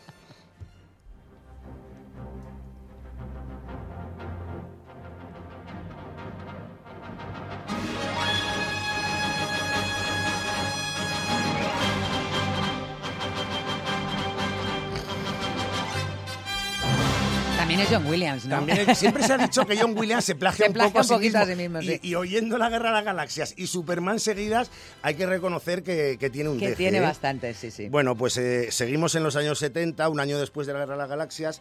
se- yo creo que es la, la película, la primera película de, de superhéroes. Ahora que está tan de moda el universo Marvel, el universo DC, en el año 78 este Superman fue un fenómeno. Fue un fenómeno mm, que adaptaba el, el famosísimo cómic y, y yo creo que nos dejó a todos con la boca Hombre, abierta. vamos. Porque fíjate que los efectos especiales no eran los CGI que, que utilizan ahora, eran unos efectos mucho más artesanos, pero Estaba muy conseguida las imágenes de Superman volando, eh, ese, ese terremoto que, que iba a acabar con California, eh, el planeta Tierra girando al revés, todas- toda esa serie de cosas. Y, y fue la película, fue un taquillazo monumental, entre otras cosas, porque tiene un All-Star Cast mm, de mucho cuidado. Bueno, Christopher Reeve era... Christopher Reeve, que era el más desconocido Sí. de, de todo el reparto, pero se convirtió en una estrella. Por cierto, qué triste que, alguien, que alguien que hizo de Superman eh, se, cae- una se caiga de un caballo, se quede tetrapléjico y acabe muriendo. Mm, Drama, Es, es- un capricho del destino bastante cruel. Mm. Pero es que ahí estaban Marlon Brando como su padre, Glenn Ford como su padre en la Tierra, eh, Susana York. Jim Hackman malo, haciendo un Lex Luthor que, eh, que es entre megavillano y payasete, porque es que además llevaba unos pantalones de cuadros Ay, no lo tremendos. Luego estaba Margot Kidder, que era una, una super top model siendo Lois Lane. Bueno, la película lo tiene todo, es un, es un espectáculo brillante y, y demuestra que, en- por lo menos en el tema de superhéroes, cualquier tiempo pasado fue mejor. Oh, boy. Will you page Mr. Otis B. Driftwood, please? Mr. Otis B. Driftwood. Mr. Driftwood. Mr. Driftwood. Mr. Driftwood. Mr. Driftwood. Boy, will you do me a favor and stop yelling my name all over this restaurant? Do I go around yelling your name? Bueno, pues yo creo que todo el mundo la ha recordado, ha reconocido, por supuesto, la pe- el- el- vamos, de quién vamos a hablar, de quiénes vamos a hablar, y yo creo que incluso la escena concreta. Sí, sí, bueno, es que está. A ver, ahora nos toca, nos toca el bloque de la comedia. Y en el bloque de la comedia no pueden faltar los hermanos Marx. O sea, es un. Y, y este Otis, Otis B. Driftwood que es nada menos que Groucho Marx, que, que además a mí me parece muy, muy interesante haber oído, porque la voz original de Groucho Marx prácticamente no la conoce nadie. Sonaba poco, sí. porque es verdad que el doblaje de los hermanos Marx era muy bueno y además son películas que es tal torrente de, de diálogos que son difíciles de seguir en versión original y más con ese acento eh, de, de los hermanos Marx. Bueno, no hemos dicho la película, Una noche en la ópera, que para mí junto a eh, Sopa de Ganso son las dos obras maestras de los hermanos Marx. Lo que pasa es que Sopa de Ganso yo la veo una película menos para niños porque tiene mucha metáfora política, incluso hasta algún guiño sexual. En cambio, Una noche en la ópera Es blanca. es muy blanca y sobre todo tiene dos escenas que yo creo que, que cualquier niño pequeño se puede morir de la risa. Una es la de la parte contratante de, De la, la- primera parte entre Groucho Marx y... Y, y, Harpo, Chi- ¿no? y Chico Marx, Ah, Chico, y Chico. Marx, y luego la escena, mudo, claro. la mítica escena del camarote, que además es una escena que forma parte, yo creo que del acervo popular, porque estas navidades, cuando nos hemos juntado muchos, que mundo ha dicho, esto, "Esto es el parece camarote el camarote de hermanos". los hermanos Marx, o, o lo de y dos huevos duros. Yo creo que, que es, es maravilloso lo del el universo de los hermanos Marx, y esta película, dirigida por Sam Booth en 1935, es perfecta para imbuirse en él y luego ya ver las demás.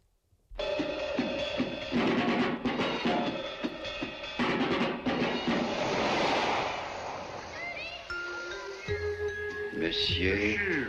Hein Comment Hulot, Hulot. Monsieur Hulot. Monsieur Hulot. Monsieur Hulot, el, per- el personaje mítico del, del actor y director francés Jacques Tati. Eh, la película es Las vacaciones del señor Hulot del año 1953. Es una película que está hecha un poco al modo y manera del cine, del cine mudo, del cine de los años 20. Sí, porque tiene mucho sketch, Sí, digamos, es, es ¿no? muy visual, tiene muy pocos diálogos y son todas mm, las metidas de pata que tiene un señor mayor en, un, en una, vacaciones en una playa. ciudad balnearia que mm, durante las vacaciones de verano y les hace las vacaciones imposibles a todo el mundo mientras los niños de la localidad se hacen todos amigos de él y le van siguiendo a ver cuál es la siguiente trastada porque es más niño que ellos. O sea, es una película que a todos nos rejuvenece y los niños se van a sentir identificados con Ulo porque es el más niño de todos. Didn't I tell you to be here at half past twelve? Oh, I'm sorry, Mother. I, I, I stepmother, I thought you said 12.30. Can't you ever do anything I ask you to do? Yo me he reído mucho, no sé si con esta, con esta sí, pero, pero con todas las de, las de este actor. ¿eh? Eh, bueno, este- es que este actor mm, tiene, no hay término medio. O te hace mucha gracia o no te la A hace. mí me hacía mucha gracia de pequeña. Ahora ya, hace mucho que no lo veo. A A, lo me- mejor ahora ya, a pero es un poquito cargante a veces. A mí ¿no? Jerry Lewis, que es el actor del que estamos hablando, me pone un pelín nervioso con tanta mueca y tanto carita que pone. Pero, cuando eres pequeño. Pero cuando eres pequeño esas muecas hacen mucha gracia.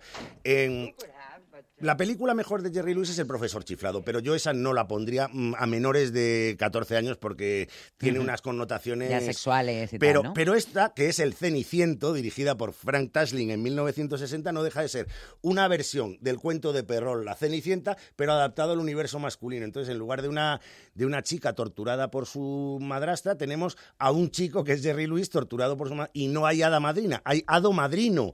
Y, Y, bueno, están los hermanos malos Y, los también. hermanos malos, o sea, está todo llevado al universo masculino y, y, de hecho mm, ahí está Zapato y Princesa. Bueno, para ver un recital de caras de Jerry Lewis, la película es divertidísima y yo creo que es de las que han soportado mejor el paso del tiempo dentro de la filmografía de este actor. A imagem da minha amada. What do you keep singing for? Because I like to sing. A vida coleva pisca. I never heard that song before. Meaning, I just make him up. Pues esta película también recuerdo haberla visto de pequeña en casa de mi abuela paterna. En casa Y de llorar Pina. como una magdalena. Hombre, ya te digo, es que era un drama. Porque terminamos con un drama en toda la línea que es Capitanes Intrépidos, película de, de Víctor Fleming del año 37. Antes de hacer lo que el viento se llevó y el mago de Oz, hizo esta película. Adaptación de la novela de, de Rudyard Kipling. Y, y ese señor que oíamos hablando en portugués era Spencer Tracy, porque da vida a un marinero portugués que recogen en su barco a un, a un, peti- a un pazguato y petimetre de la alta sociedad. Es un niño caprichoso, el niño prodigio de la época, Freddy Bartholomew, y este marinero portugués le enseña que la vida es mucho más maravillosa de lo que mm, él piensa por sus caprichos y su dinero. Por allí pulula también Mickey Rooney, que se hace amigo de Freddy Bartholomew. Y el final, cuando muere Spencer Tracy cantando mi, como Chanquete. cantando mi pescadito, es un clarísimo antecesor de la muerte de Chanquete y todos lloramos como una magdalena como cuando murió Chanquete. Pues Alberto Luguini, muchísimas gracias por este regalo de Reyes que nos has traído en forma de películas para, para los más pequeños, bueno, para introducirles en, la, en el cine clásico. La semana que viene más. Aquí estaremos.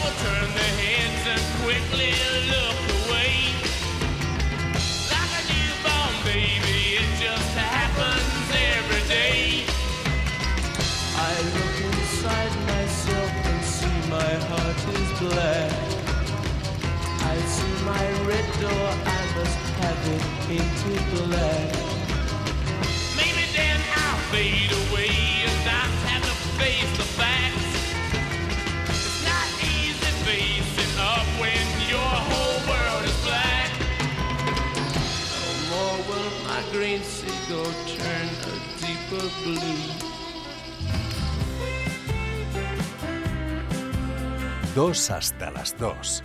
Begoña Tormo y tú.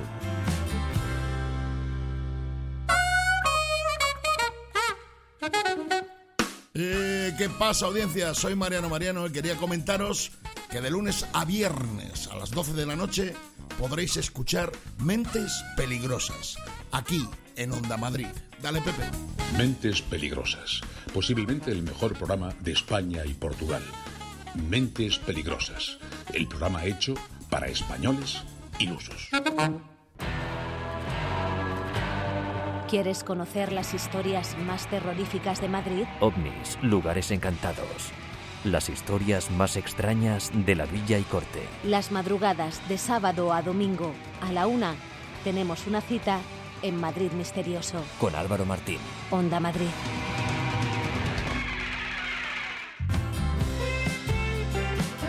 Dos hasta las dos. Begoña Tormo y tú en Onda Madrid.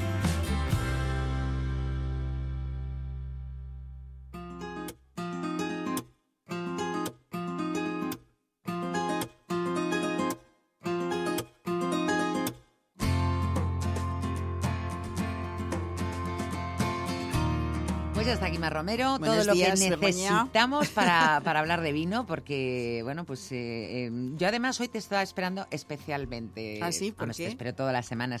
Pues mira, porque eh, la, la guía de vinos, ya 39 edición, madre mía de, de- de mi vida, de la guía gourmet, de la guía de vinos gourmet, que es una referencia para muchas mm, personas, incluida yo, evidentemente. Bueno, y para muchos profesionales. ¿eh? Sí, Yo veo también. muchísimo sumiller que siempre está consultando porque es una gran guía eh, para, para tener, pues eso, una ayuda ¿no? en tu trabajo, para quien sea su trabajo este. Bueno, pues como tú catas para esa vida, por eso te digo... Puedo hablar de ella. Efectivamente, puedes hablar. Y es que nos ha llegado eh, eh, a- aquí en prensa, a los periodistas también, pues un poco la, la selección, ¿no? Porque es un eh, de- de- lo, lo mejor, lo más granado, ¿no? La Champions League de, de esta, de esta guía, que no sé cuántos vinos catáis, pero una barbaridad de vinos. Pues mira, eh, se catan como unos 4.100 y pico vinos, casi ca- no llega a los 4.200, pero para hacer esta, esta guía... ¿Y cuántos hay- sois? Somos dos comités de cata que nos vamos mezclando, pero en total seremos unos 20, Ujú. ¿no? Eh, es un poco con diferentes profesiones, por supuesto sumilleres, eh, periodistas, sobre todo, bueno, sobre todo sumilleres, ¿no? Que es lo que hace que como son pues eso diferentes personas diferentes profesionales con diferentes trayectorias que al final se convierte en algo homo- homogéneo y yo creo que, que está muy bien. que muy Porque a lo mejor el que muy es- imparcial no Efectivamente, es lo que se todo. busca No es claro. lo mismo, un- a lo mejor el criterio un sumiller como tú, eres sumiller, pero Claro. también eres periodista, que el que pueda tener a lo mejor un, una un distribuidora jefe de sala o un un jefe de distribuidor, sala, efectivamente, claro. o sea que pues está muy son bien. 39 años, como tú dices, y fíjate que la máxima puntuación en esta guía, hay guías que dan un 100 sobre 100 con su criterio. Hablábamos el otro día de si hablamos de la perfección, que dicen que hay que catalogar un vino en su momento, y si ese vino en ese momento es perfecto, pues ¿por qué no va a tener un 100? En el caso de nosotros, de la guía Grumet, como somos muy exigentes, o la dirección es muy exigente, pues entonces dicen que la perfección no existe, ¿no? Y ¿No se da nunca el 100? No, se da el la, máxima, la máxima puntuación que da la guía Grumet es de 99. De 99 puntos. Oye, y de estos casi 4.200 vinos que habéis catado este año, ¿cuántos han tenido ese 99? Pues mira, ese 99 lo han tenido 24 vinos que son auténticas joyas enológicas del país. ¿solo 99 de 4.200? No, no, solo 24. O sea, vinos. perdón, eh, sí, estaba pensando en 24 y diciendo 24 99. vinos que tienen 99 Eso, puntos. O sea, me refiero, O sea, solo imagínate, 24 la pura puntos. excelencia. Eso es lo ¿no? que te iba a Estamos decir. hablando. O sea, 4.200 vinos catados, solo 24 tienen esa máxima puntuación que es el 99. y lo llaman la eh, Liga 99. Claro. La Liga 99 porque es como La la, Liga de los Hombres. Extraordinarios, pues en la, guía- la, la guía de los vinos extraordinarios. Claro que sí. Oye, 24 vinos a lo mejor no nos da tiempo a comentar, pero sí podrías hacernos a lo mejor un bosquejo de los que nos dé tiempo y sobre todo de tus preferidos, porque yo me imagino que luego también Mm. cuando cates eh, esos vinos, eh, pues evidentemente mm, eh, tienes que tener tus preferencias, porque tú eh, eres muy imparcial en saber si un vino es correcto, si está bien hecho, si tiene tipicidad, si es como tiene que ser, digamos, pero luego a cada uno le gustan. Claro, claro, Yo sabría, claro. por ejemplo, catar un queso, pero luego me gustan más unos que otros, ¿no? Yo te voy a hacer una selección, pero antes de eso voy a adelantar que en esa selección de 24 vinos de la guía que estamos hablando, que son puras joyas enológicas, eh, pues eh, te podría decir que eh, incluye, incluye precios como un teso la monja de la denominación de origen toro, que vale Carísimo. 1.300 Madre euros la botella. 1.300 pavos. Hay algún priorato que vale 500 y pico euros la botella, pero me da una grandísima alegría decir que tenemos dentro de esa liga de los mejores 24 vinos, eh, pues vinos por 37 euros. ¿A qué es un Jerez? Por 60, no, el 37 es uno que tú conoces muy bien, que es Rías Baixas. Ah, pues Do Ferreiro. Do Ferreiro Cepas Bellas, o decirte, por ejemplo, que un Mauro eh, pues vale 66. Madre O mía, sea el que- Mauro, el viñedo seleccionado, ¿no? Es, ese lo tomé el otro día. Es, un- que- es eso, una joya. O sea, ahora mismo vamos a hablar solo de joyas enológicas, pero que no se me asuste nadie, porque, bueno, eso, pues podemos encontrar desde 85, 68 hasta los 1.500 euros en una botella, y todo depende, pues, de lo que han contemplado sus elaboradores o lo que quieran presentar al mercado, ¿no? Es verdad que a veces son ediciones limitadísimas, pero bueno. Voy a empezar por Priorat. Venga. ¿eh? Y por un Priorat que te he dicho que hay uno dentro de esta lista de los 24 mejores vinos que vale 500 y pico euros, yo me he quedado con uno que me encanta, por encima de todo y que vale 85 euros. Ujú. Y es el Clos Moga- Mogador. Ajá, sí. Clos Mogador 2021. Está en todas las listas este Claro, vino, es que ¿verdad? es imbatible. Bueno, pues sabes que René Barbier, que además tenía, hay un- había un vino en su día del grupo Freixenet que se llamaba así, eh, es sin lugar a duda uno de los promotores en resurgir del Priorat, y su hijo René Barbier Meyer es el responsable enológico de esta bodega, que está en Gratallops, en Tarragona, y bueno, pues mm, Clos Mogador es un vino tinto que llaman ellos de viña clasificada como superior en todos los sentidos de la, de la calidad, 45% garnacha, 29 mazuelo, eh, también tiene un poquito de Syrah y un poquito de Cabernet Sauvignon. Tiene 18 meses de crianza en fudres de 2.000 litros de madera y bueno, pues ahí que te voy a decir, siempre te voy a decir que es elegante, muy complejo, sedoso, mm, con una larguísima retronasal. Yo creo que es un vino que hechiza siempre, esa es la palabra, y estamos en 85 euros. Está bien. Oye, no háblame de Do Ferreiro, anda. Venga, Que- te voy a hablar de Do Ferreiro. Que además a mí es que es un vino, ya sabes que yo no soy muy de blanco y sin embargo yo estoy enamorada de, de- de- de este vino, Do Ferreiro. De, bueno, el Cepas Bellas es que además es como el top, ¿no? Claro, hablamos del, to- del top de la bodega, aunque ya el de Ferreiro, que estamos hablando de 16 euros, una cosa así, ya es magnífico. Pero bueno, aquí, pues eso, hablar de Gerardo Méndez y de su hijo Manuel, que es verdad que no cejan en ese empeño de emplear pues técnicas novedosas y sobre, sobre todo lo que han hecho siempre ha sido resaltar esas bondades de la variedad albariño en esas subzonas. Sabes que dentro de Rías Baixas hay cinco subzonas. Estamos en el Valle del Salnés, pues lo más cerquita del mar posible. eh, Que también de son vinos más Cambados, salinos, que claro. parece que es una coña, pero es que es así. Claro, claro. Y bueno, pues eh, son vinos que transmiten esa complejidad, esa potencia, esa elegancia y sobre todo destacar esa capacidad de guarda, o sea, esa capacidad de envejecimiento, de que son vinos blancos, sobre todo es un vino blanco, el Cepas Bellas, que podemos estar hablando de que dentro de 10 años eh, va a estar magnífico y estamos catando Cepas Bellas de 2006, Ujú. hace casi 20 años, y sigue siendo magnífico, ¿no? Maravilla. Entonces, bueno, pues eso, eh, un- un un- muy fiel a esa variedad albariño y a la zona de donde es, y son, como te decía, 37 euros. O sea que. Eh, ¿Qué más? Te estoy eligiendo cosas Sí, sí, eh, tú. de diferentes sitios. En Ribera del Duero, pues una de mis bodegas también más queridas, que es Carmelo Rodero. Y bueno, pues junto a su mujer Elena, sabes que fundó en Pedrosa del Duero eh, esta bodega. Hoy están sus hijas, Beatriz y María, que ya son la cuarta generación. Y te hablo del, del Carmelo Rodero TSM 2021, ¿no? Eh, también está elaborado con tempranillo, con merlot y un poquito de cabernet sauvignon. Tiene 17 meses en barrica y yo creo que es que, aparte de que esta bodega lo hace todo muy bien, en este caso estamos hablando de una producción de 10.000 botellas y un precio de, de 68 euros. O sea que... Bueno, otro que me encanta y vamos a hablar de Rioja. Contino Viña del Olivo. Un clasicazo, ¿eh? Un clasicazo, uno de los primeros chateaux de La Rioja, que nació en 1973 y que fue impulsado por la bodega centenaria Cune, que muchos conocen, ¿no? Y bueno, pues aquí en La Rioja, La Besa, que para mí es la zona maravillosa de, de Rioja.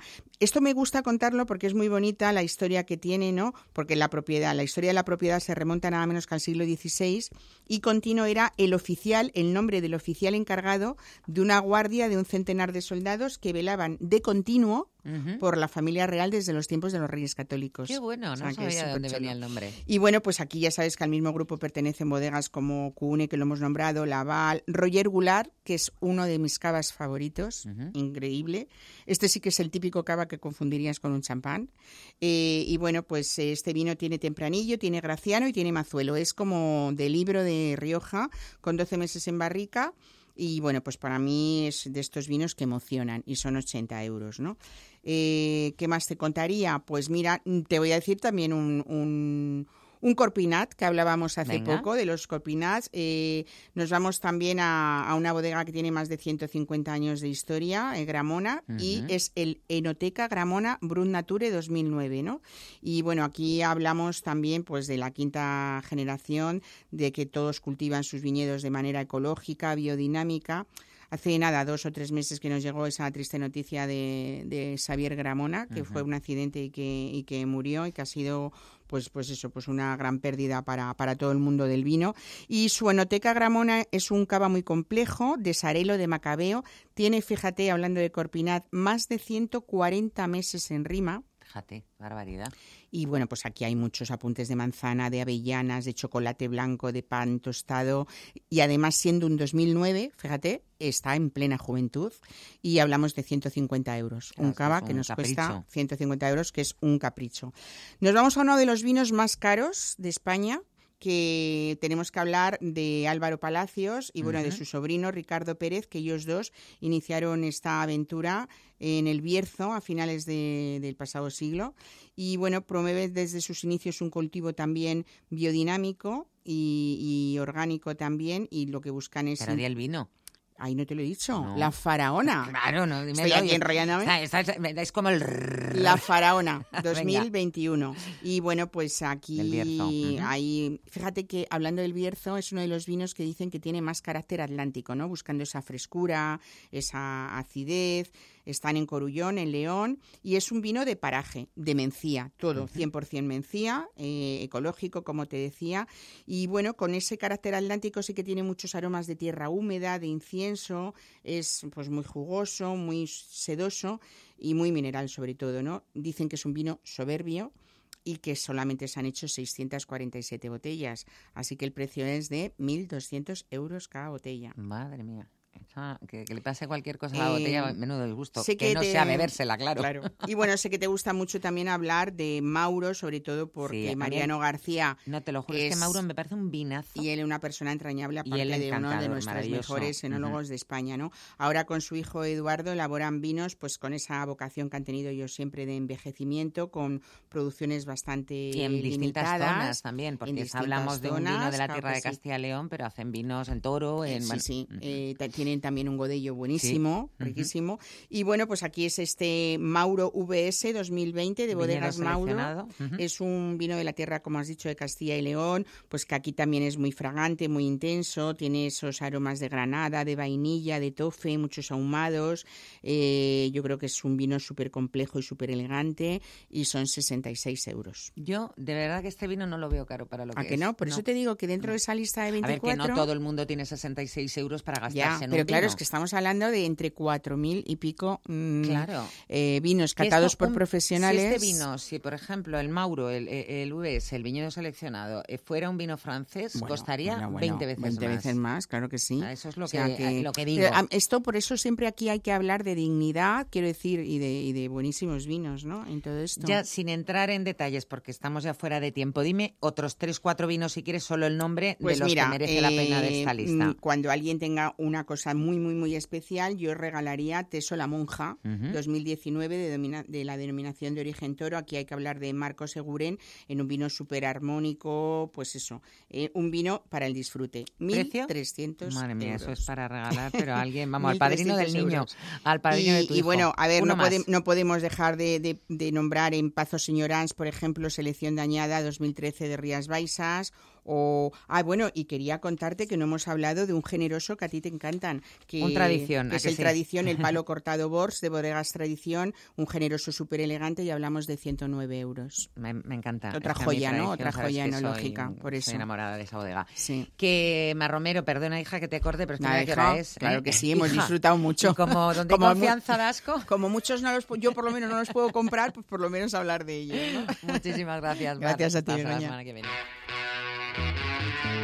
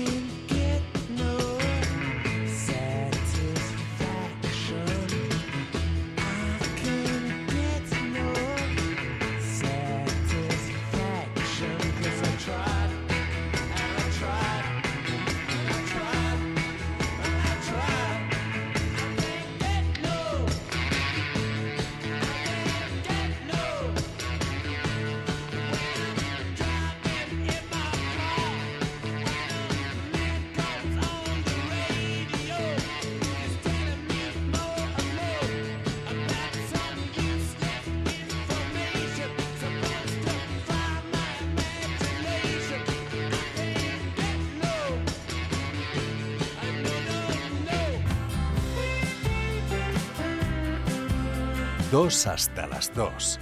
Begoña Tormo y tú. Para cada problema hay gente buscando soluciones. La sociedad se transforma gracias a la solidaridad. En Madrid sin fronteras te lo contamos. Cooperación, activismo, voluntariado, movimientos sociales, ONGs. Los sábados a las 8 de la mañana con Clara Esteban, Madrid sin fronteras, en Onda Madrid.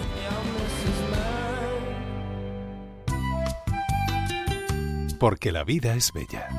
Cada viernes a las 11 de la noche hablaremos de la vida, las emociones y la felicidad. Es decir, de nuestra salud mental. La vida es bella, con Minerva Piquero en Onda Madrid.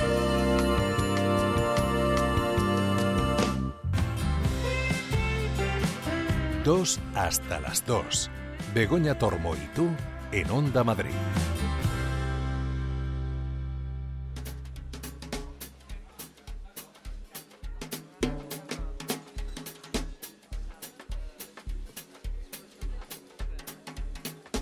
Bueno, pues a no ser que los Reyes Magos o la Lotería del Niño nos dejara mucha, mucha, mucha baza, la verdad es que después de estas Navidades, después de estas fiestas que son, bueno, pues de excesos, lógicamente, hay que echar un poquito la casa por la ventana, los bolsillos están algo esquilmados. Así que, Isabel Aires, muy buenas. Hoy te toca eh, buscar, pues oye, porque hay que seguir comiendo, evidentemente, y si se puede, bien, pero vamos a ver si lo podemos hacer por poquito dinero. Feliz año, guapa. Feliz año, buenos días. Hombre, es que ya ahora empieza la cuesta de enero, esa que, que tanto nos que tanto nos cuesta. Nunca mejor Y- y dicho. ya- y nunca mejor dicho, ya hemos acabado con los roscones, hemos acabado ya los regalos y bueno, hay que seguir comiendo. Vamos a intentar también hacer un poquito de dieta porque nos viene bien, pero bueno, si además lo hacemos, como tú decías, en sitios donde nos cobren poquito eh, y además, bueno, pues comamos rico, eh, pues oye, mm, to- todo mucho mejor. Eso existe, que, bueno, hoy- eso existe. existe, existe y vas a ver que existe y que existe para comer muy bien y por eso yo hoy quería traer pues menús del día por menos de 15 euros que me parece oye un precio muy razonable para salir a comer y según están las cosas oye pues hay muchas veces que casi mejor que quedarse en casa Y que sobre todo a lo mejor por tres o cuatro euros está la diferencia entre comer mal y comer bien. Entonces ya que, duda. ¿no? ya que salimos, pues vamos a, a intentarlo. Venga, mm, tope entonces eh, 15 euros, ¿no? tope 15 euros sí Venga. no no nos pasamos de ahí hombre hay eh, menús estupendos por más pero no me quiero pasar de ahí eh, para, para hacer bien la cuesta de enero ¿Y Bueno, dónde empezamos? Voy a empezar en. Mira, empiezo en Viva Burger, que es una hamburguesería vegana que está, bueno, en, en plena Latina, en la calle Costanilla San Andrés. Y bueno, pues eh, eh, su dueña Amada eh, abrió, bueno, ella dejó de comer carne a los 20 años y comenzó su andadura culinaria con la apertura de varios restaurantes. Hizo incluso un, un restaurante clandestino en la terraza de su casa. Fíjate que, que, qué tía más aventurera. Ya te digo, Y- qué y bueno, osada. ya luego abrió, sí, muy osada, la verdad que, pero osada con, con gracia, vaya, con, con, con buen hacer.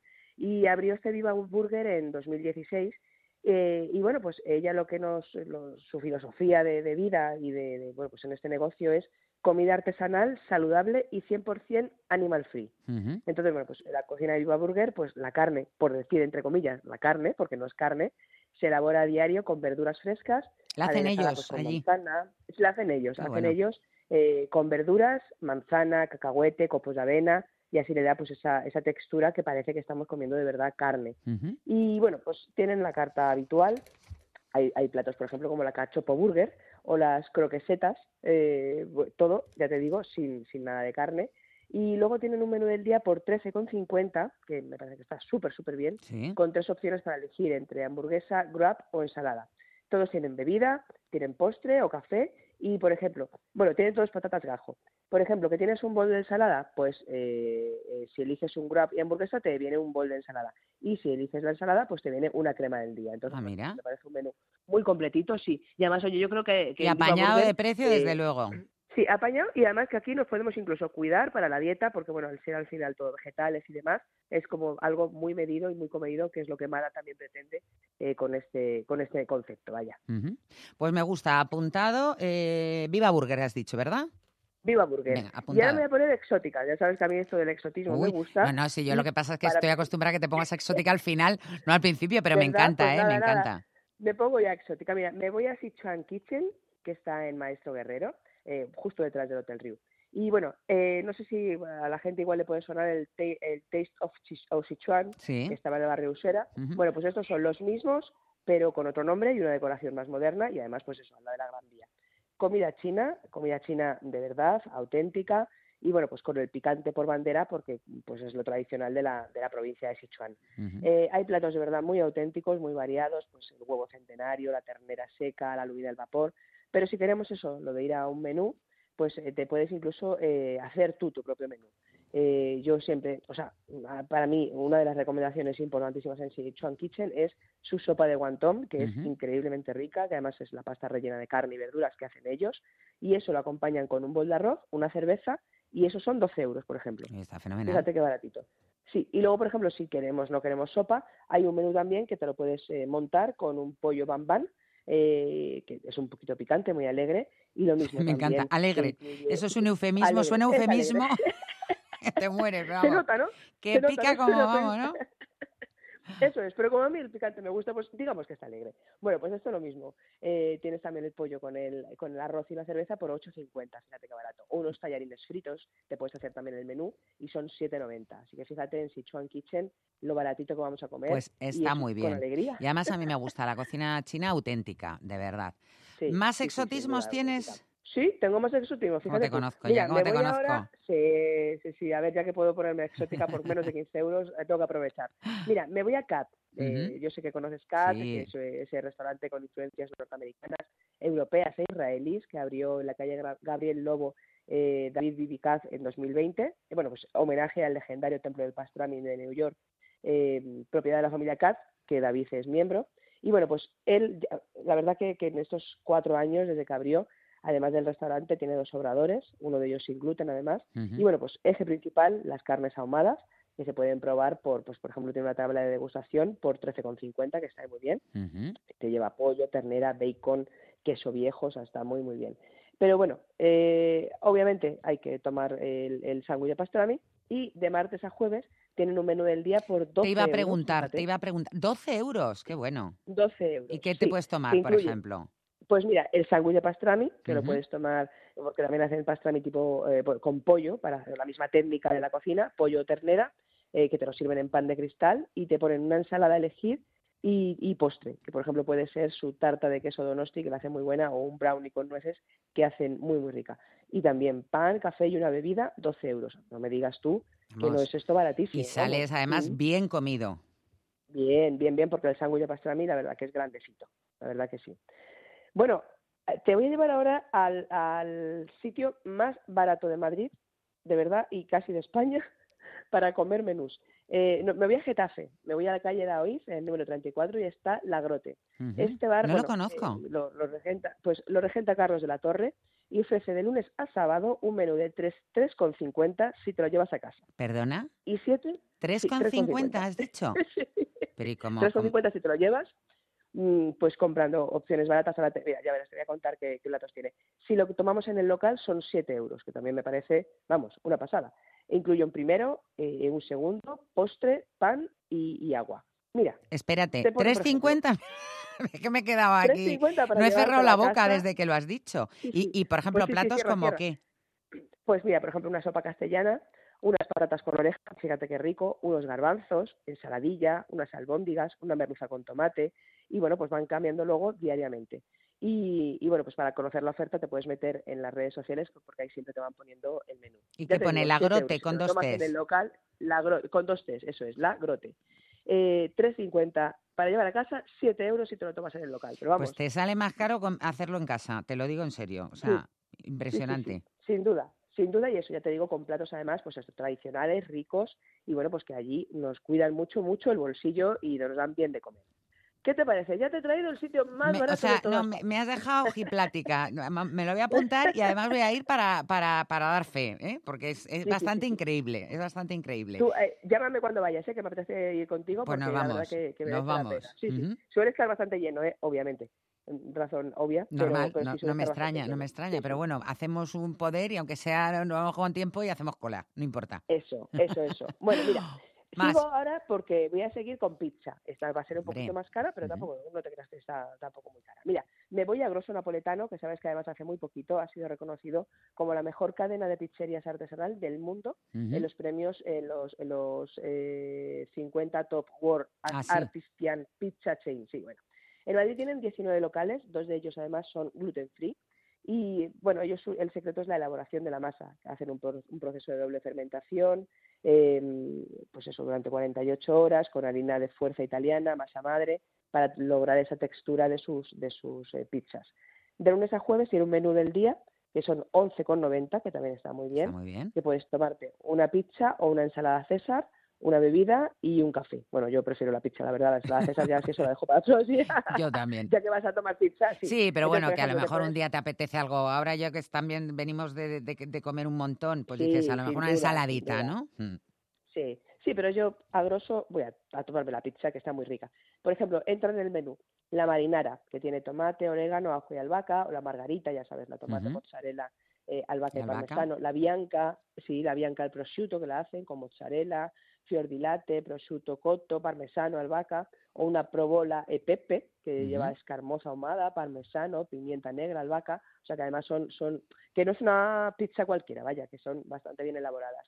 Y bueno, si queremos, eh, por ejemplo, un postre eh, para añadir a, a esto, eh, por 2,90 más, añadimos, por ejemplo, el albero da Cialucci, que es una crema que hacen ellos muy conocida, eh, que es de bueno, pues crema de nata semi-helada y un polvo de galleta, o un chocolate caprichoso, que es una mousse a las dos chocolates con galleta, que también está muy bien. Y bueno, pues si lo tomamos con el postre, incluye también bebida, eh, pues nos saldría por eh, 13,90, bueno, 13, casi 14, eh, y si lo queremos sin, sin eh, postre, pues con 11,90 tenemos esta pizza. Con postre, con postre. Lo queremos con postre. Oye, pues Bueno, si antes te has puesto, sí, te iba a, no, te iba a preguntar, porque claro, si antes eh, has, mm, has Mm. empezado ya con mucho exotismo, me tienes que dar un sitio más clásico, de comida más normal. Bueno, es clásico, pero también tiene sus guiños, ¿eh? Me voy con dos fogones, que está en la calle San Bernardino, sí, ya te digo, hoy me he puesto, me he venido arriba, me he venido arriba. Bueno, en Con dos fogones es una cocina hecha de verdad con mucho cariño, de la mano de David Noval. Ah, Eh, antes David es- estaba, eh, pues era su madre o su hermana, eh, Felicidad Noval, me acuerdo.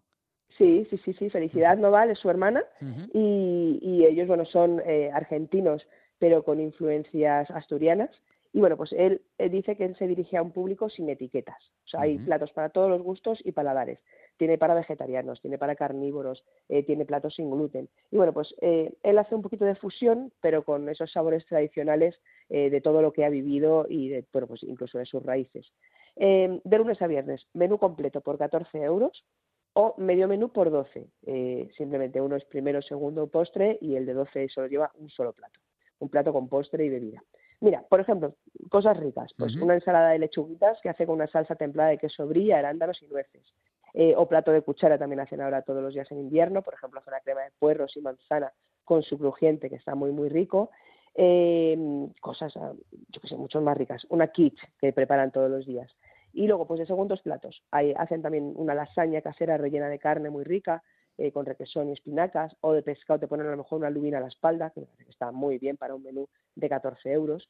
Eh, siempre tiene un plato de huevos, tiene un plato vegetariano, y todos los días, por ejemplo, en el menú te pone un pad thai, que está muy bueno. Uy, qué Y rico, de me postre, encanta el pad thai. Pues sí, muy rico, a mí también, además lo hace muy, muy rico, lo hace pad thai normal así, y también lo hace un pad thai vegetal. Y de postre, pues por ejemplo, una tarta de limón o una tarta de tiramisú que hace muy rica. Incluye, ya te digo, bebida y eso, el menú completo 14 euros. O sea que con dos fogones también, bueno, a David le gusta dar de comer bien, con lo cual sales, pues, pues muy bien, ¿no? muy, muy resarcido y con el eh, bolsillo sin que haya sufrido mucho. Pues te digo, me ha encantado, Eh, me han ¿qué encantado todos parece? los sitios, o sea que es que, mira, ya tengo yo planes para los próximos fines de semana, para, para salir, a- bueno, o- Sí. o, para las próximas semanas, mejor dicho, que aquí los fines de semana hay que estar aquí. Getafe- Confiesa que te vas a ir a Getafe a la grota en cuanto puedas. Vamos, en cuanto pueda. Isabel, muchísimas gracias por estas pistas tan apañadillas. Muchas gracias. Bueno, buen fin de semana. Igualmente. Pues hasta aquí el 2 hasta las 2 de este sábado tan especial, Día de Reyes, que todavía queda y se puede aprovechar. Así que si es tu caso, si tienes libres, si tienes peques, pues eso, con ellos, que es su día. Nosotros volvemos el sábado que viene, ha sido un placer. También para Javier López, que ha estado en el control de realización. Hasta la semana que viene.